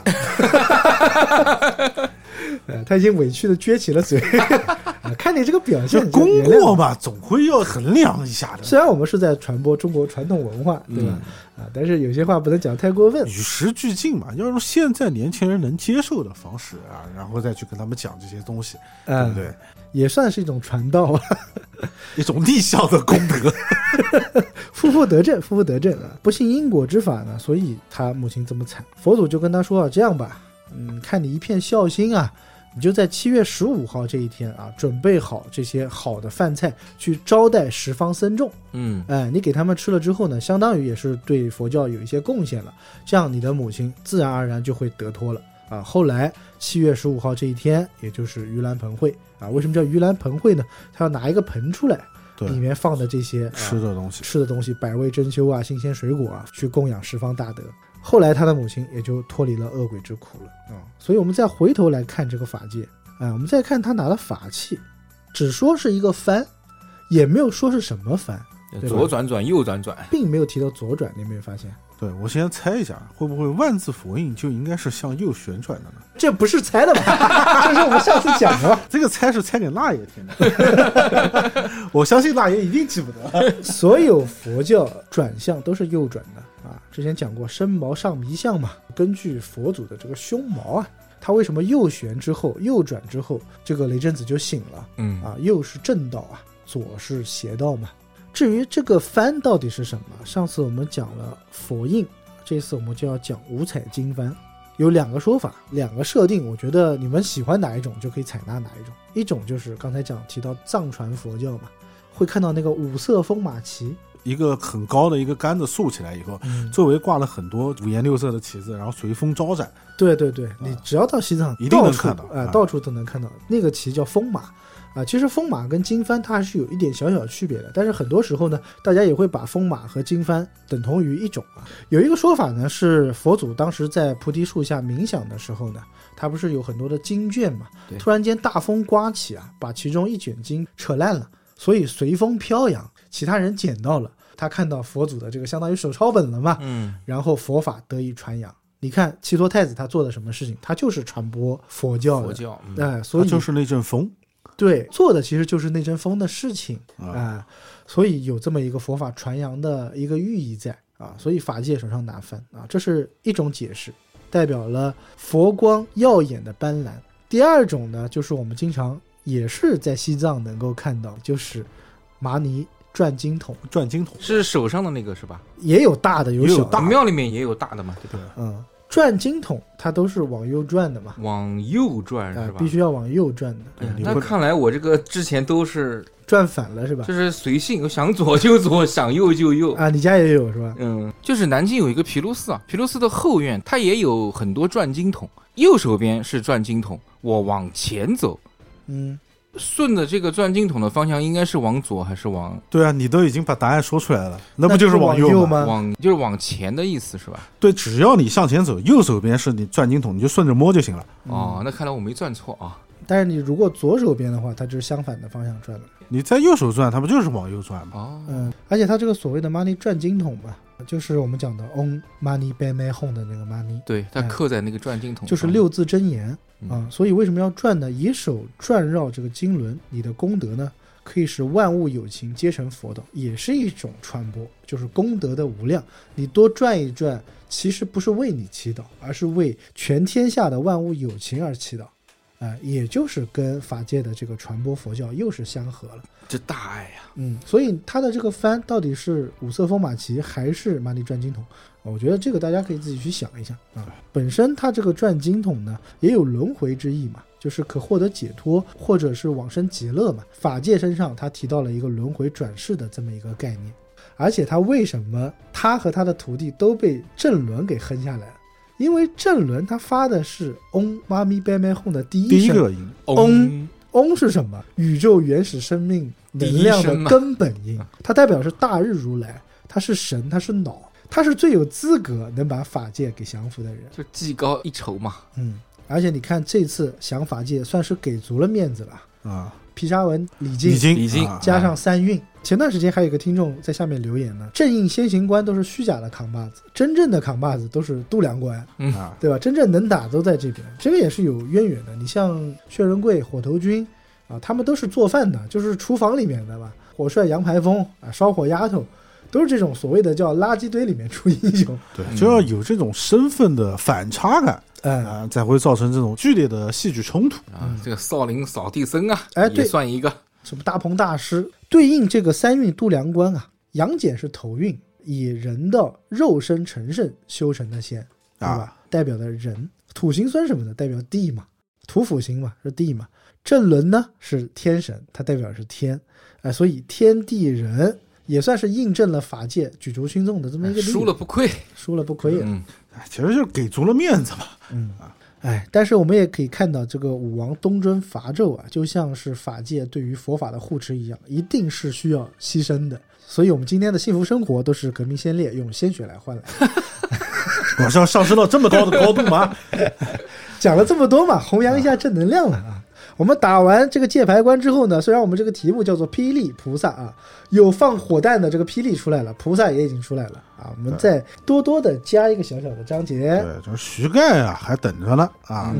徐盖一看这个情况，赶忙也是命了左右啊，把这个雷震子啊给放了，而且啊，跟这个雷震子一起啊，来到了营门纳降。嗯，相当于雷震子就是一个纳降状了，投名状嘛。投名状，你得把他翅膀拿过来，这个叫投名 状。对，雷震子啊，到了帐前啊，帮他说好话了。嗯，这徐盖啊，其实久欲归州，屡次啊都被众将阻挠，今日啊。特地同弟子我啊县官纳降，呃，但是啊他不敢擅入啊、正在辕门外啊听令呢，哎，雷震子既做了一个纳降状，又是一个见证者，对吧？嗯啊就哎，做给了他个证明了。嗯，推做荐了人个好人。这姜子牙也是赶忙啊命令让他上来吧。这徐盖啊很识大体啊，嗯，搞素进营，穿了一身白，穿的非常的朴素，或者说是一身白，或者说是戴罪之臣嘛。戴罪之身啊啊，，就像负荆请罪是一个意思。徐盖拜伏在地啊，就说：“哎，我早就有意归州了，无奈就是这些左右将官不从呢。嗯，我也是戴罪之身啊，希望元帅海涵啊，我是死罪死罪。”姜子牙就喜欢这种客气的人，他是属于有点吃软，他其实吃软又吃硬， 看心情是吧？看心情，他既吃软又吃硬，他也既不怕软也不怕硬啊。说白了，这个人喜怒无常，喜其怒实无常，对，是有一点的，比较难以捉摸。就跟他说了，哎呀，徐将军既是天命归州呢，也不算迟，何罪之有啊？于是呢，把徐盖收纳徽中，胡生在地底下骂了，哎不一样啊，愤愤不平了。胡生是反复无常，啊对同样都是投降的，凭什么就杀老子？而且没有胡生胡雷的话呢，就是也不会出现火灵圣母，也就没有三叶碧游宫啊。关键是这个徐盖他有雷震子的举荐啊，所以又不一样了。而且没有他，雷震子就不会活。对，再怎么样嘛，一命抵一命，啊，子牙这边呢是进关安抚军民啊，界牌关就被姜子牙给拿下了。对，而且一面啊还要迎请武王啊来到界牌关，武王大宝宝啊可以往前挪一步了。就跟我们玩那个轻版的动作游戏一样， 一关打完之后，滴滴滴滴滴，然后会到下一关嘛， 对吧？武王就是一关一关的在进啊，打下一关你就可以再往前面逼这把近旗一子关。换掉了是吧？哎，对，这边也是清查户口和库藏。第二天武王就来了，到了这个界牌关，武王嘛肯定客气一下啊。相父劳心远征啊，使孤不得与相父共享生平。每天看到你出去打仗啊，我心中啊甚是不安。哎呦，您老人家在外面辛苦，我却坐享其成，哎，哎，总是有些不安的嘛。笑的， 有点不安，有点不安啊。 姜子牙呢就说：“老臣以天下诸侯为重啊，民坐于水火之中，故不敢逆天以图安乐啊。”这场个面嗯话还是要说的格调要拔高。这姜子牙就领了徐盖拜见了武王，啊，这武王啊，徐将军啊，县官有功，赦命犒赏三军。啊第二天，子牙便传令啊，起兵，好，我们可以往下一关走了。进兵川云，不过八十里一关啊，转眼啊便到了关下，放炮安营。对于穿云关呢，其实并没有太多的补充，因为这就是一个虚构的关卡。但是我们从它的这个名字啊“穿云”可以看到，此关甚高，高耸入云，哎，它应该是个高官，对吧易守难攻的地 方，对，易守难攻啊。呃，之前这个穿云关是黄飞虎过五关的时候，当时有一个人叫陈武嘛，先把他请进来想要放火的，后来是被这个他老婆贾氏托梦就救了这个黄飞虎了。现在的这个穿云关的主将呢已经换人了，现在穿云关这个主将啊叫徐芳，嗯是徐盖的兄弟啊、不是别人，正好就是他弟弟。徐芳一听啊，知道自己的兄长啊已经归降了周国，这边气得啊三尸神暴跳，口鼻泪生烟，大骂道：“匹夫！不顾父母妻子，失身反叛，狗图爵位啊，遗臭万年。嗯，他这个里面其实传播了一个非常重要的点啊，徐盖归周，他是不顾父母妻子的。”对，一般像这种外面的守将啊，父母啊、妻子啊，应该都在朝歌城内啊住着呢。都住在万柳书院里面。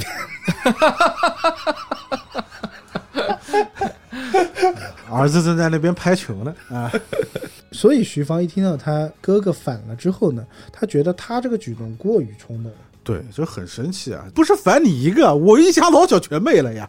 是的，对，多次提到啊，这些守关的将领，他背负的都是家族荣誉，很多人可能都是几世老臣了，才得到这么一个功勋之位。这徐芳啊，也是赶忙点起巨匠鼓啊，众将啊就到殿上啊，大家开会了。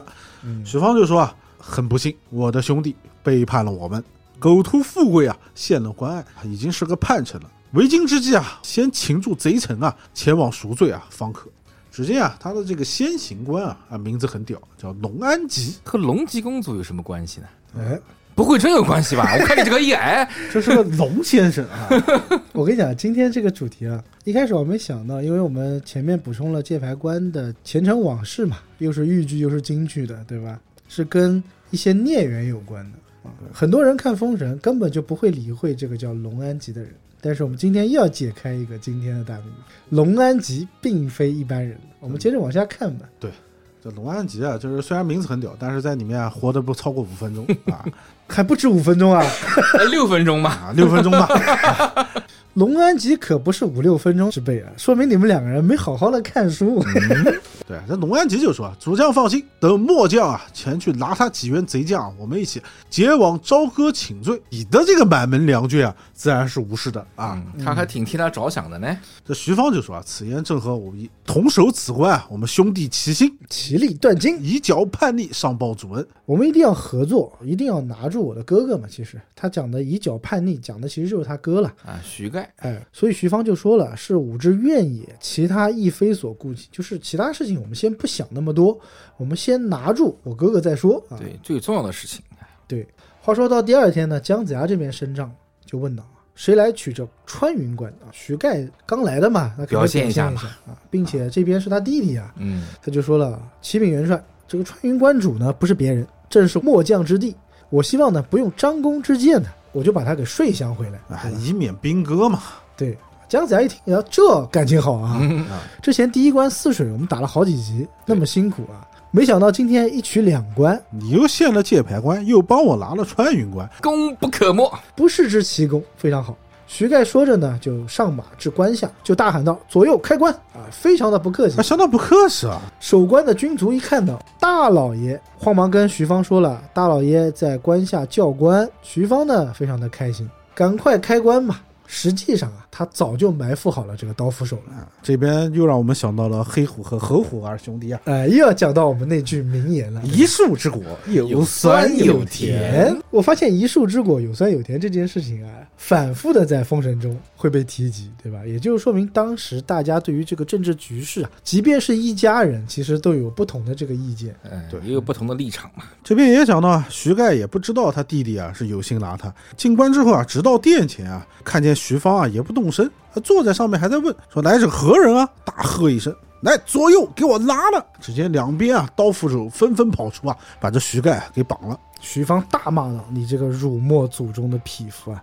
你降了反贼，也不顾家眷遭殃。今天你来到这边呢，祖坟冒烟， 也不让我们徐家一门惨遭屠戮。送货上门了，哎，哪知道啊，徐盖也是个暴脾气，大骂道：“哎，你这个不知天时的匹夫啊！你难道不知道天下尽已归周了吗？纣王啊，已经是危在旦夕了。”所有人到了这个周营之后，都开始讲天命了。况且你这弹丸之地啊，如何能够抵抗我们周国吊民伐罪之师啊？嗯，你要做你的忠臣，我给你数数看，你跟那个苏护啊、黄飞虎比啊，又如何呢？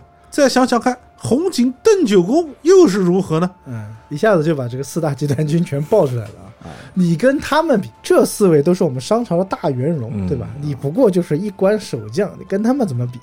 我如今啊，也是被你所擒，我就怕我不知道啊，是何人擒你啊，一泄无愤啊，这个兄弟两个人也算是就是恶毒的互相咒骂在狗 一咬起。狗一嘴毛。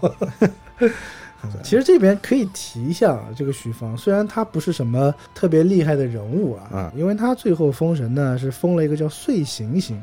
什么叫刑呢？我们通常讲啊，算命的时候他就讲说你今年行什么行什么，刑罚的刑，刑法的刑。哎，刑罚对，的一个刑开一个刀，对。哦，所以这个刑呢，它的意思就是彼此行妨，就妨碍的意思，就相互之间不和睦。哦，所以这个人本身他就是岁行星嘛。我们讲说，只要提到这个所谓的太岁神煞系统，就是阴交管的这摊子事啊，嗯，犯太岁犯太岁嘛，啊，都是讲这个。你去道观里面那些道士啊，最简单让你去花钱的，就是说你今年有可能犯太岁嗯啊，你要拜一下，我动不动就是犯太岁，要么就刑太岁，要么就冲太岁。嗯。没几年是平安好日子。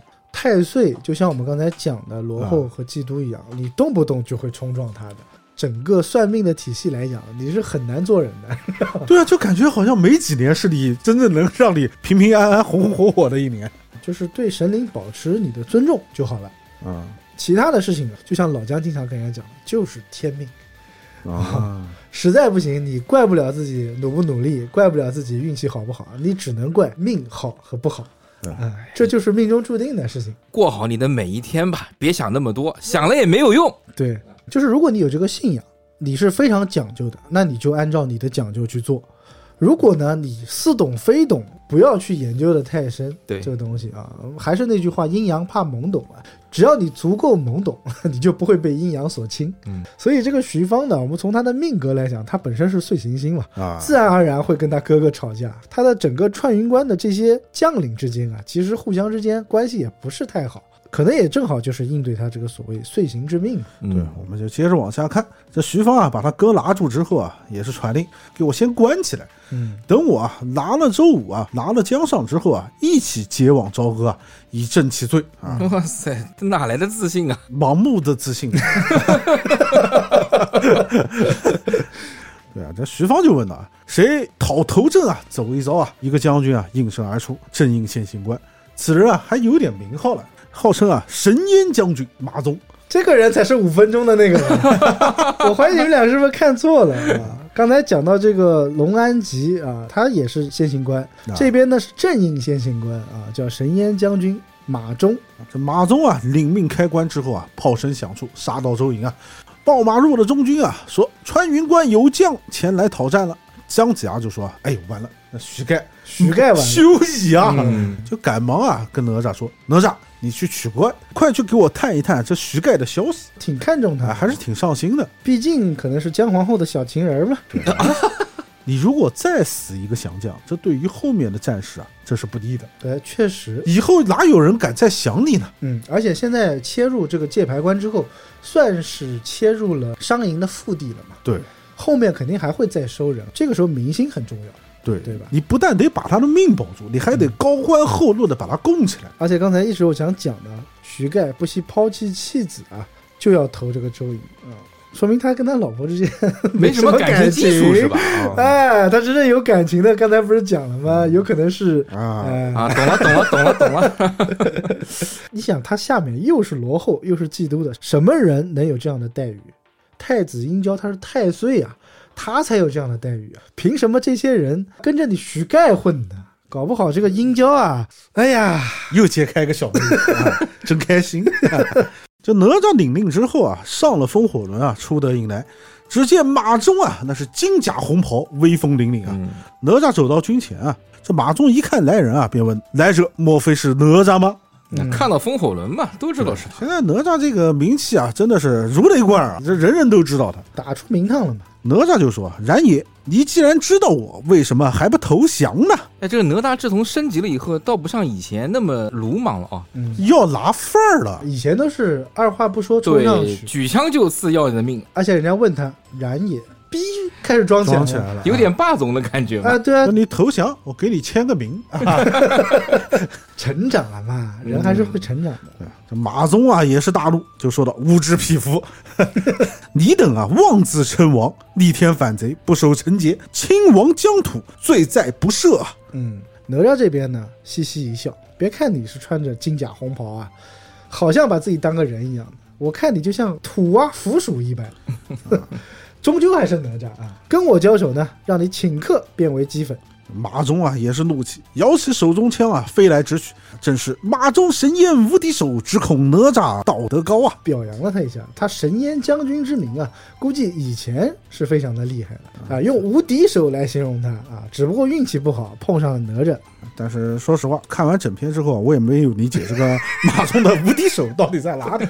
就是顾名思义，神烟将军啊，就是嗯烟盾， One Piece 里面的 Smoke 它还不能化成烟。它跟 smoke 最大的区别是，smoke 整个身上它是可以变成烟的，所以很多的这个伤害对它来说是无效的啊。但这个马忠不一样，他是把嘴一张的，他打呢肯定是打不过哪吒的嘛。只见一道黑烟喷出，连人带马呢就不见了，逃了，就像忍者，砰！一团黑烟啊、整个就看不见了。厉害，还把马也带 走了，直接是扛着走的是吗？哎，他还不是啊，把马带走了，只是看不见而已。嗯对我，们来详细解析一下这个马忠的技能啊，究竟是如何的。九仙之下他也开心了。哪吒一看啊，马忠啊口喷黑烟，迷住了一块，就证明啊这个黑雾啊范围不大，那就一团嗯啊，他就是把自己罩在这个黑烟之黑中烟之中，把自己的风火轮啊蹬起，把身子一摇啊，现出了自己的八臂三头，现在了空中。就是他想现的时候，他才会现。查克拉爆发了吧？对，但是啊，这边就要讲到但是了，这个马忠 啊，技能啊有个 bug，马忠在烟里啊，他也看不见哪吒，那这个技能，哎那我觉得很好笑。这个技能有什么用啊？就可以讲说这个马 忠啊，神烟无敌手啊，是真的很他妈无语啊。 就是他放了一个烟，说你看不见我，你看不见我，你看不见我，是这个意啊但思是吧？我也看不见别人，就像一头鸵鸟一样，我把头啊埋在了沙屁里。股放在外面是吧？只要我看不见别人，危险就追不上我。 啊，但是他比鸵鸟厉害的一点就是，那个烟啊把他自己罩住了，别人也看不见他而已。 关键哪吒献出了三头八臂，他他妈都看不见。对啊，哪吒以为自己很屌啊，装逼成功了，我把自己的三头八臂啊这个法相都现出来了，啊，但是没想到对面看不见。 后来想想啊，也是没办法，老这样不行啊，这僵持着呀，赶忙啊把自己的神烟啊给收了回来。就他烟收了之后，人家也能看到他了，他也能看到人家了。嗯啊，马忠一抬头，这才看见了哪吒三头八臂、南面獠牙，正在空中啊把自己啊吓得魂不附体。我估计啊，他是用嘴巴喷的烟，也拿嘴巴吸的烟嘛。等吸到一半，看到哪吒， 哎呛到了，这呃，呛到了。 把自己给吓到了。那马总给吓得也是赶忙啊，拨马就走。这哪吒呀，想了想，自己那么多宝贝都使过了，但有一样宝贝啊，师傅给了我之后啊，没我玩到现在过没是吧？玩过。哎，九龙神火罩，正好拿个人来记记账。啊金光洞的看家法宝，哪吒把这九龙神火罩啊往天上那么一抛，直接把马忠啊给罩住了，把两个手啊往上那么一拍。啊！只见罩底啊现出九条火龙围绕，霎时间这马忠啊已经是化为了灰烬。果然变成神烟将神军。烟将军了，哎，我觉得九龙神火罩还挺帅的，每次都是罩住之后双手一拍，啪啪，哎，这个人就被烧掉了。这个马忠反正就一句话带过了吧，啊，去封神台领了一个封号叫血光星，说你血光之灾。但是他都烧成灰了，应该没有血光了呀。他曾经无敌的时候是给一些人带来了血光嘛，啊、啊这么理解吧？毕竟顶了一个正印先行的头衔，所以他必须要跟对方的正印先行哪吒呢去碰一碰，呃，所以就导致了他的悲剧。 血光嘛，这一段也不知道到底是悲剧还是喜剧啊。哪吒烧死了马忠呢，收了神火罩，得胜归营啊！姜子牙一看非常开心，赶忙庆功啊！庆功完之后啊，老姜一摸脑袋想到了，诶，我不是让哪吒去问许盖吗？没有管，没这有管。压根儿没管这事儿。但是这边徐芳呢，听到自己正义先行死了之后啊，心中肯定是非常生气的。嗯，坐不住了，旁边又转过刚才讲的这个龙安吉了，他们之间也不和睦。龙安吉就说了，这个马忠啊，不知深浅。又讲风凉话了，命都没 了。哎，自是一口神烟，平时没事就在家里面乱喷， 喷的我们是乌烟瘴气，故有此败。待末将明日成功，拿几员反将，结网朝歌请罪吧。在书中，我们这一章的名字叫做《穿云关四将被擒》，就看这个龙安吉了啊。对，次日啊，农安吉上马出关啊，前来诺战。这个时候啊，武成王黄飞虎啊就说道：“啊，末将越王，跨上了五色神牛，嗡一下子提枪出营。嗯那大哈雷嘛，龙安吉见一员周将啊，看上去是英雄非常啊，他居然问了一个问题，来者何人他不认识吗？？”那这个农安吉啊，一定是在武成王黄飞虎啊判出商纣之后啊，他才提升到这个官阶的。嗯，啊，因为你正常在朝廷里面当官，你是不可能不认识黄飞虎的，对吧？嗯，或者就是说他这个穿云关啊，许久没有跟朝廷联系了， 嗯，但是讲实话，黄飞虎长得这么有特色，我们之前讲的他遇到的那几个山贼，对，光看他的长相就知道他是丹凤眼卧蚕眉嘛，就知道他是黄飞虎了。这个龙安吉居然完全不知道啊，啊，这黄飞虎就说啊，我是武成王。龙安吉很惊讶呀，啊，你就是黄飞虎啊！ 原来反叛陈汤亮祸之根就是你呀！哎，催开马，摇起了手中斧，就前来直取。二将相交呢，枪府兵局。重点来了啊！为了博士你们六分钟理论，人家这边写的清清楚楚，大战了五十余回合，跟黄飞虎大战五十余回合，未逢敌手，并且书中用了八个字来形容二将，真是棋逢敌手，将欲作家，相当于这个人的武力值跟黄飞虎是不一相等上下同嗯的，不相上下的。我们之前讲过黄飞虎啊，纣王之下人无敌啊，在没有遇到法术之前，武力是值不第可一，能有人打得过他的。这边龙安吉啊，一看见黄飞虎的枪法、啊、是毫无破绽，心下就暗想呀，还是不要跟他卖弄精神啊。把枪一挑，锦囊中啊取出一物，往空中一丢，只听得空中啊叮当之声响起啊！黄飞虎，你看我的宝贝来了！叮当咚咚当当，叮叮当，黄飞虎抬头一看，不知何物，也不知道发生了什么，早就已经跌下鞍桥。又是一个魂魄类的法术啊！哎，关内人马那一声喊呢，就把这个黄飞虎生擒活捉了。这么讲起来，这龙安吉真的是可以啊！他不但是个有道德的嗯这么一个人，武力值也很高。这就讲到重点了，他就是一个武将的话，我们暂且说他武力值很高，关键他是个法师，一个法师能跟黄飞虎打得棋逢敌手，也就说明龙安吉他是法师界武力值最高的人，没有之一。而且前面有个小细节，他在前面踩了这个马忠一脚嘛，这种行为还有谁做过？孔宣做过，对吧？嗯孔宣下面人死了之后，哎呀，这个人死了就死了。嗯，学艺不精，活该。对，龙安吉他也有这样的态度。姜子牙这边一听呢，哎呦，黄飞虎被擒了，心里面非常吃惊啊，对因为他没有想到在这个小小的关卡中啊，黄飞虎能被擒走，是发生什么事了啊？这边略正官就出来了。啊，请看大屏幕啊！当时他们两个人正在交战的时候，你看这个人一斧啊，这边一枪，就看到龙安吉呢丢出了一个圈啊。我们刚才只听到叮当之声嘛，不知道什么东西啊。略正官就画出来了，是一个圈在空中有叮当之声。黄将军呢就跌下了坐骑，因此被擒。姜子牙一听，又是做道之术。哎，且说这龙安吉啊，把黄飞虎拉进了穿云关啊，来见徐芳。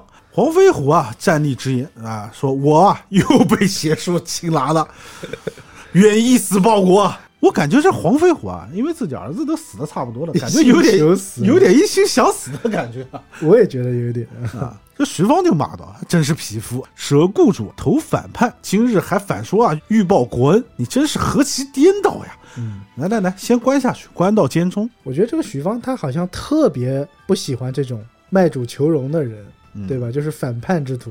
徐盖啊，在监牢之中啊，一看黄飞虎来了，赶忙就说：“哎呀，不才不才，我的那个小弟弟啊，不识天时啊，一上邪术，将军也遭此罗网之恶啊。”得跟这个黄飞虎判好亲戚，对，这黄飞虎啊没死成，心情不是很好，那就看了看这徐盖啊，点了个头，独自啊坐到一边去了这个多丢面子呀！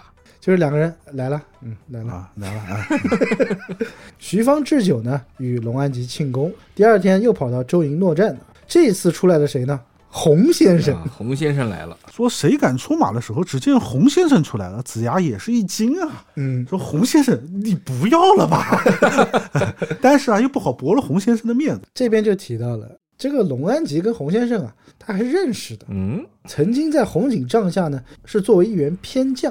啊，上阵啊闹个两句，说不定啊这个龙安吉啊也就过来了。对，想想现在州土，谁不给我洪先生三分薄面呢？套个人情，卖个面子，那红警啊到了阵前啊就说道说，哎，龙安吉，你今日见到雇主，为何不下马纳降啊？看到大哥还不过来参拜，一日大哥，终身大哥是吧？龙安吉就笑了，反将红警，何得多言？我正要拿你呢，啊，还在这边巧言令色，也不多话，发马就杀，刀斧并举。龙安吉继续故技重施啊，把他这个小圈子往天空中一抛，写得更加详细了一点点。啊，说还不止一个拳啊！为什么它能发出叮当咚咚当当？它是有两个拳，左右翻覆，就像太极一般，扣就阴阳连环双锁，故曰四肢苏。这个造型啊就感觉是两个套在一起的圈子啊，然后在空中不停的旋转。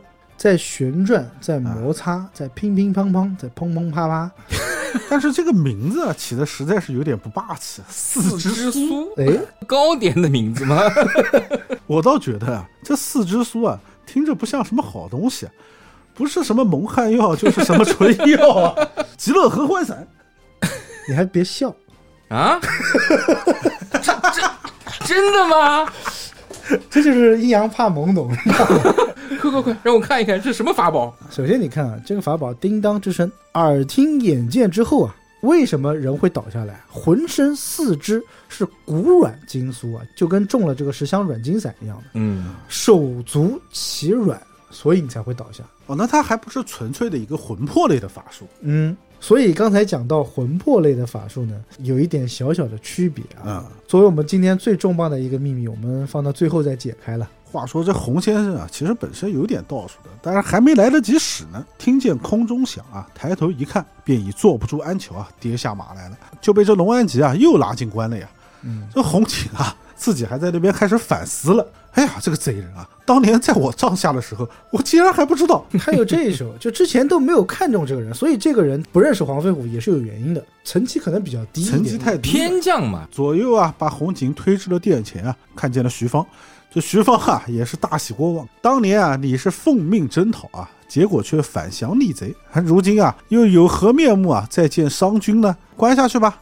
来了来了啊，来了来了、啊它上面写个个嗟叹而已，其实互相之间都相互无言，觉得蛮丢面子的。而且之前徐盖跟徐芳是怎么说的？你比黄飞虎如何？你比红警如何？你比邓九公已经死了， 就不用比了啊！苏护反正是万人唾骂啊，这个也不需要比了。你比他们如何？现在徐芳直接打他哥哥的脸，如何呢？哎，不就是我阶下之囚吗？姜子牙一听，完了，洪先生被擒，心下十分不乐。第二天啊，这龙安吉啊又来了。姜子牙啊，赶忙啊给边上使了个眼色。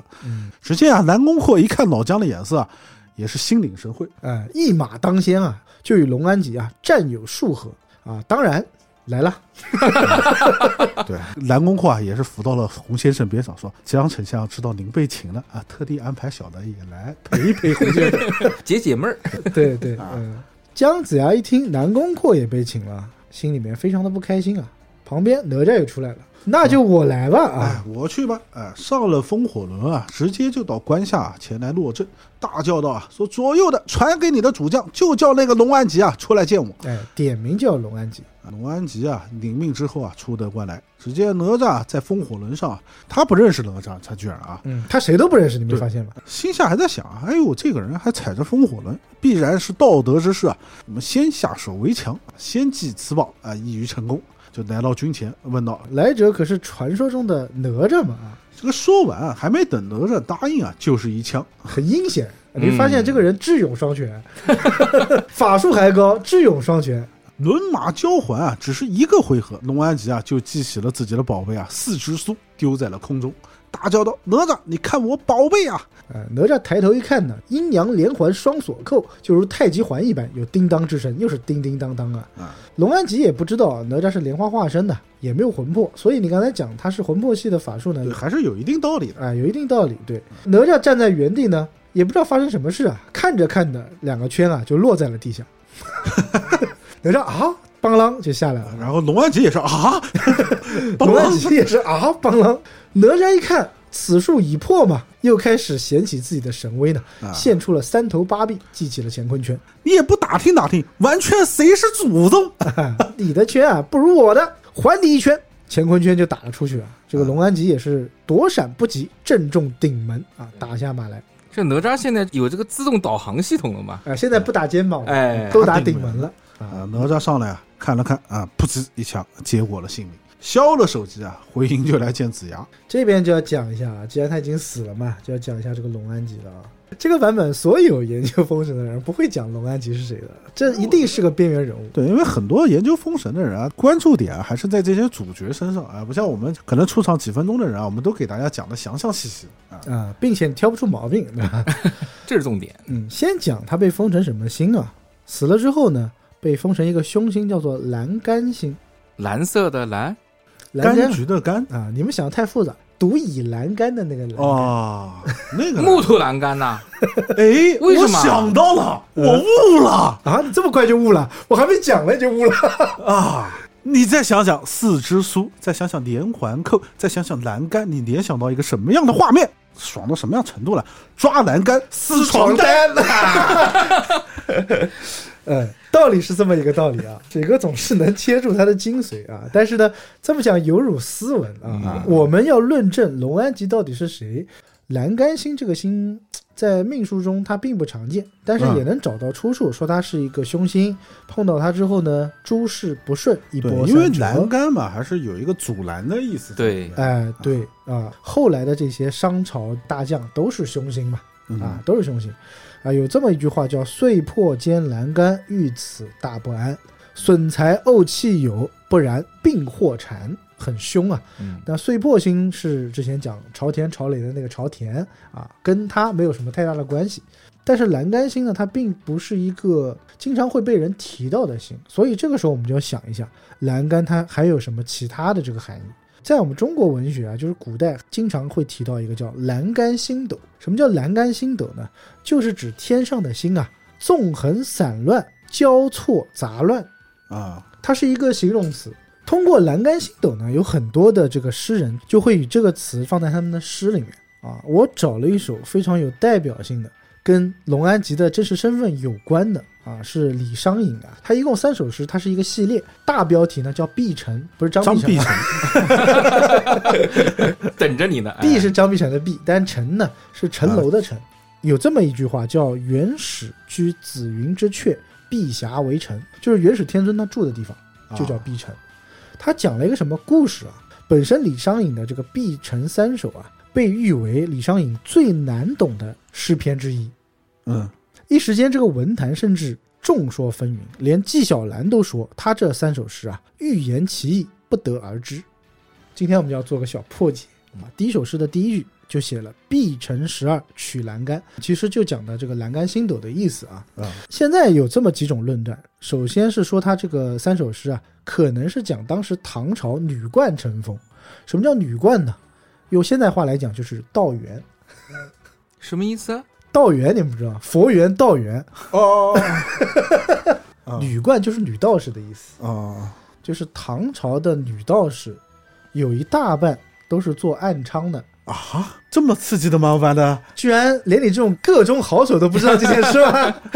这个真的刷新我的认知了。 中晚唐之后呢，是重道成风嘛，对，很多的女子都会去做女道士。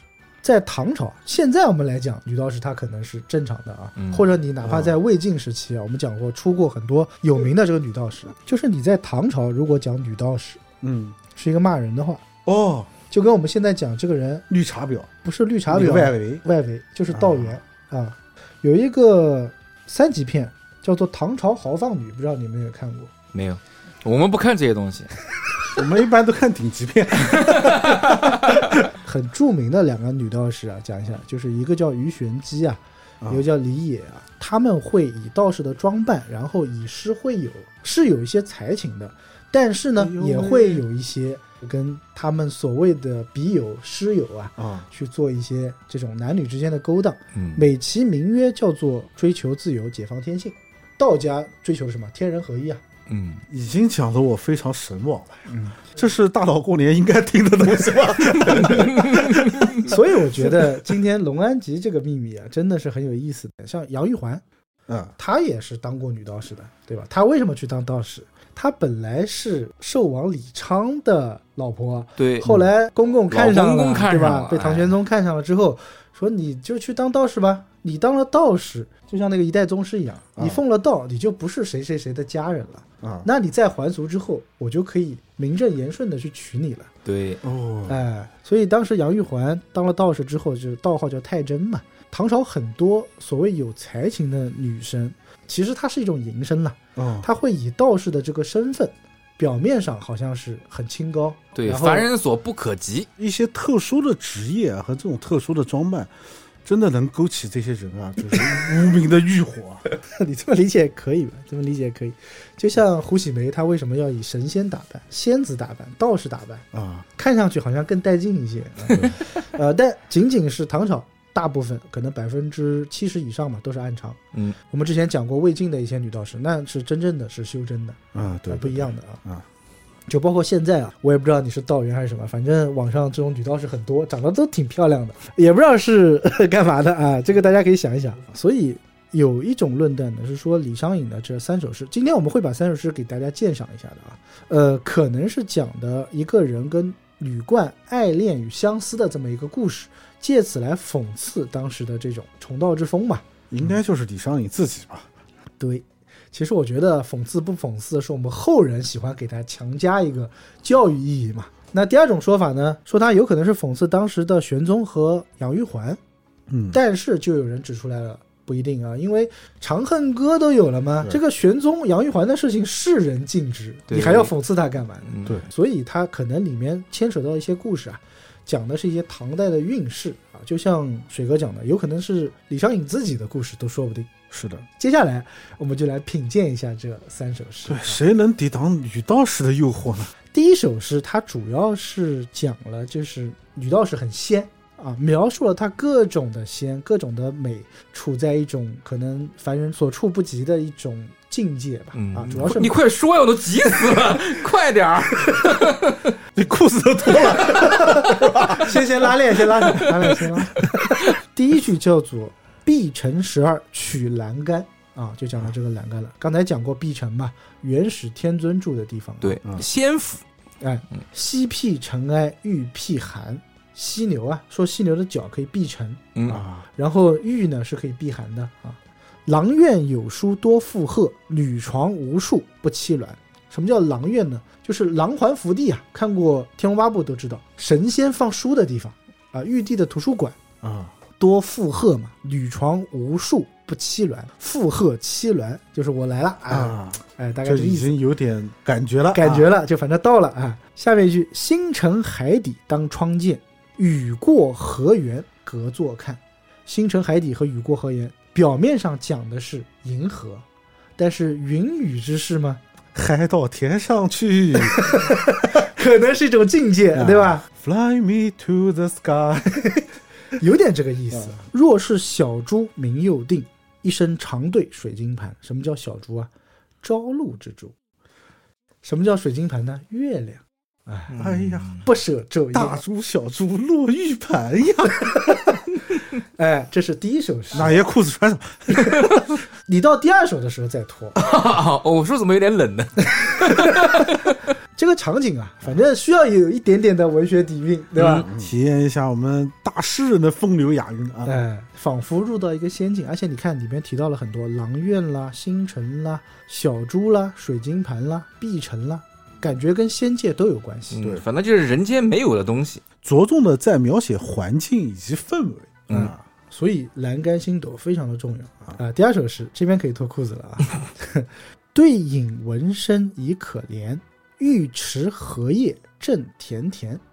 这边还好，啊，还好还好嗯啊，还是描只绘是说了两人对饮嘛，哎，对饮了，啊然后尉迟荷叶正甜甜，似乎有点娇羞步入前戏的感觉了。嗯对，不逢萧史休回首，莫见红牙又拍肩。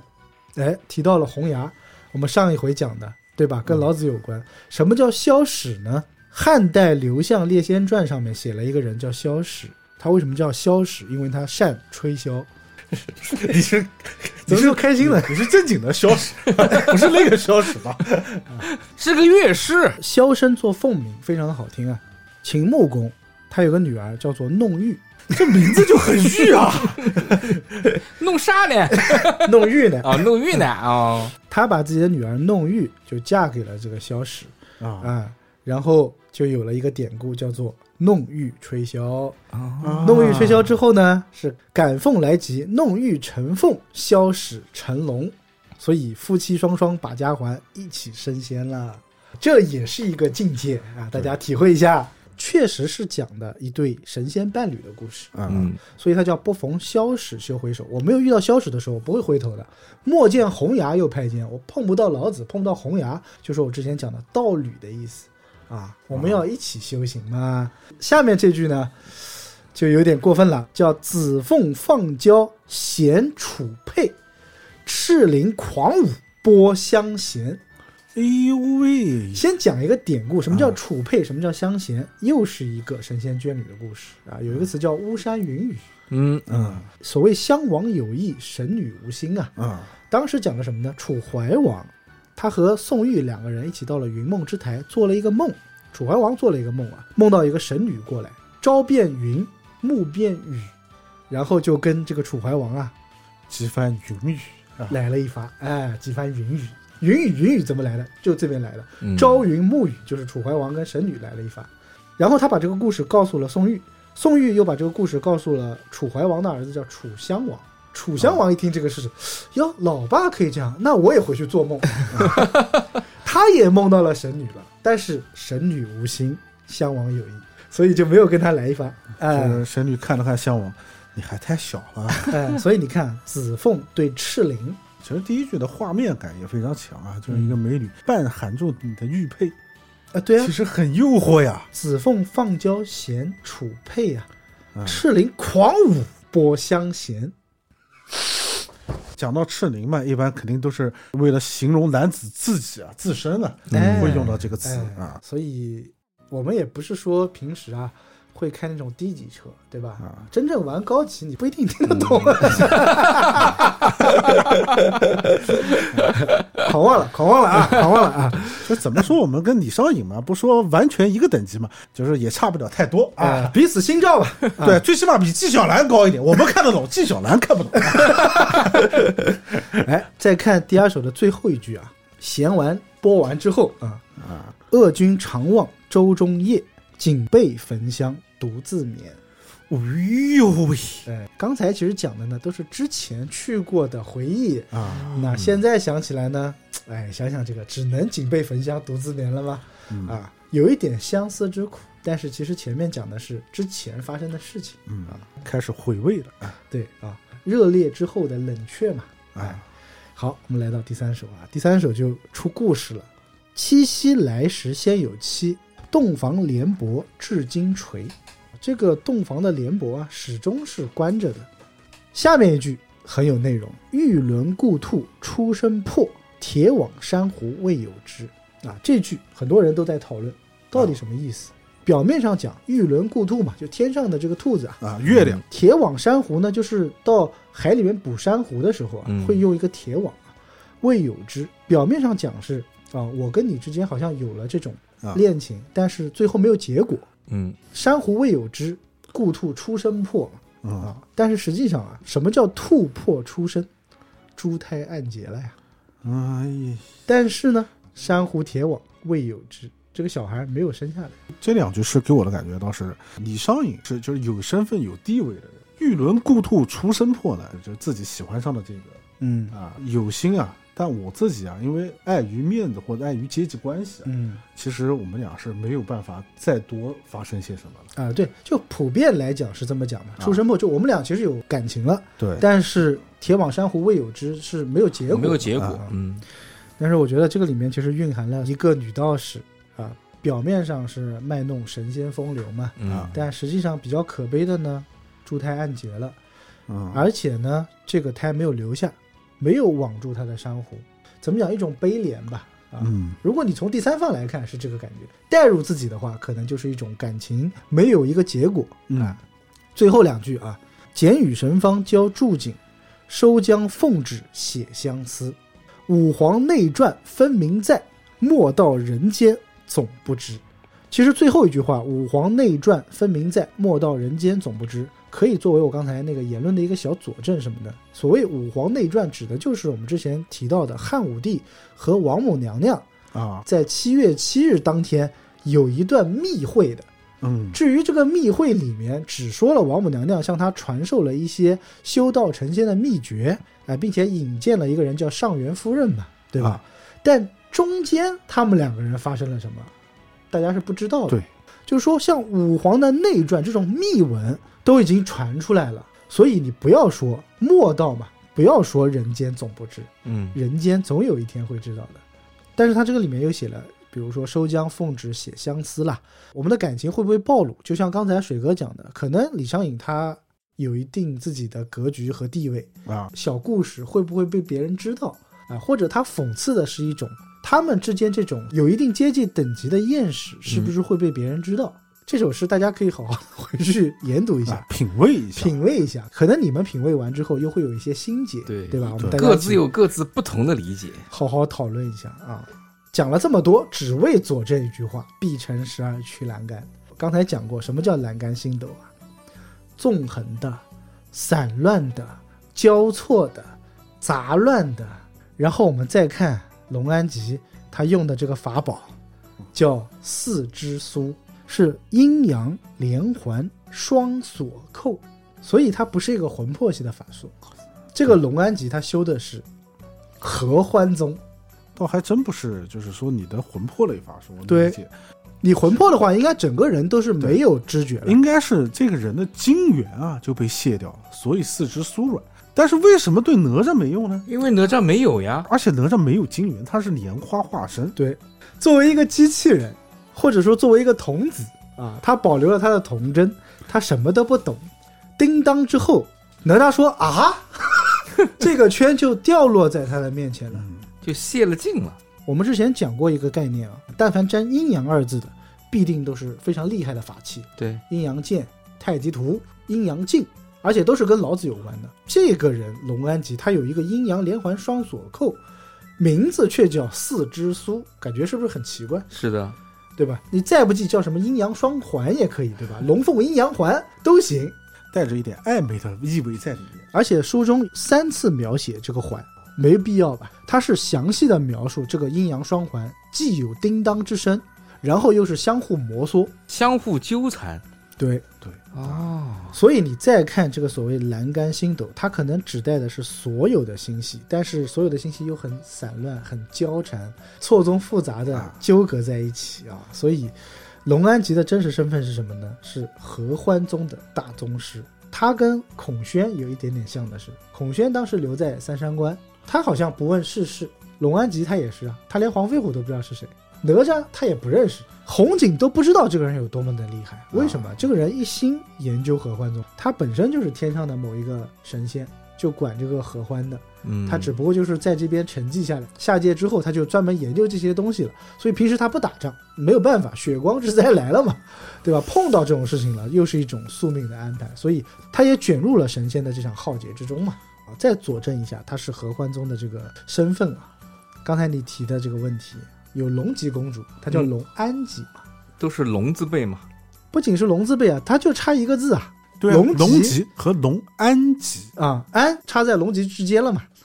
这么直接， 你这个我想表达不是你这这个意个思，开起车来比我还脏啊， 插在“龙”和“吉”这两个字之间了嘛？我们看什么叫做“安”啊？这个“安”字啊，你去查甲骨文，啊，它跟现在的形象都很像。上面一个宝，下面一个女女嘛，对，就是一个女子坐在家中。什么叫安呢？女坐室内为安，老婆在家这叫安。啊老婆出去之后，你就要担心了，对不对？龙吉公主她为什么会贬入凡间？叫该我奉酒，有失规矩，勿犯轻戒。讲了很多次了，就是男女之事，品行不端，犯了清规，所以才被贬下凡间的。所以龙吉公主她没有安，因为她不守妇道，所以她不安。那什么叫龙安吉呢？男女相合啊，夫妻两个人之间关系好啊，这个才叫安啊，所以它叫龙安吉啊。而且你再看龙安吉这个人啊，算是法武智三权的一个将领啊，对，修道之中武力值最高。这个 title 除了我们冲浪商店，没有人给过他。 他是一个修道之人，他能跟黄飞虎大战五十50个回合不分胜负，而且对书中明确讲了，两个人是棋逢对手，将遇作家。对，黄飞虎之前被捉都是都修道之是士，对，都是修道之士，就耍了个小阴招，他就没了。对啊，通常不会打太多回合对，，一般也就几个回合吧，然后这边就开始掏法器了。再加上他又收了谁？红警，南宫阔是谁？西周第一战斗力啊，用他降服的这些人跟他做一个对比，做一个对标的话啊，这个人其实相当的厉害啊，在仙界之中他是真男人，孔武有力。打界牌官死了谁？死了魏碧，嗯对，另外几个人就不讲了。刚才讲了魏碧的死，让殷郊的亡魂已经逐渐的散去了。所有跟殷郊有关系的，在后面都不会出现了。哎，不管是黄帆、豹尾嗯，还是这个季都罗后，啊，除了后面申公豹还会再出来一下，基本上也就提个酱油零而已啊。酱油啊，对，说明殷郊已逝，开始为周家证明了。而且未必他是左少先行官，未必的死代表什么呢？我不需要左少了，我不左，不左就是守正啊。所以未必在这边死是死得其所。未必的死叫什么呢？守正。第二个，龙安吉的出现代表什么呢？他是正常的男女之欢，他是很正宗的合欢宗。不要觉得他是淫邪之徒啊，人家是一个正神，他是为了提醒大家要戒淫。此谓守正戒淫。古代如果说我要加入一个正派的武林门派的时候，我要带一朵花，叫守正戒淫花。我不再是绿林大盗了，成为名门正派了，这个是要戴在头上的。所有听评书你都可以去听啊，不戴的都是什么采花大盗这些。所以先守正，再戒淫，下一步要干嘛呢？就是要去毒了。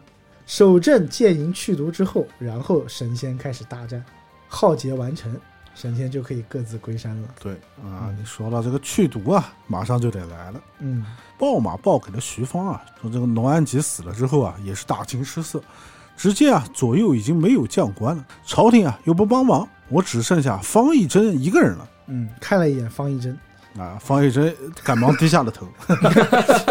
如此奈何啊，也是没办法，也是赶忙啊修本遣官啊去朝歌求援了。嗯，但是这个时候啊，左右就来报了，说府前啊有一个道人要见老爷。徐芳赶忙啊命令说：“啊，请来，请来。”少时啊，只见一个道人啊，三只眼，面如蓝靛，赤发獠牙。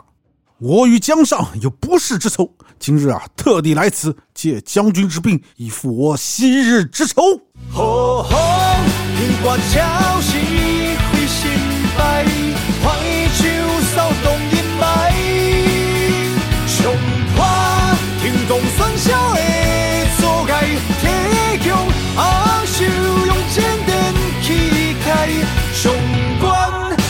是橫條從地，總之出遊不可寬替，仇殺陪伴日雞，笑任和聽我。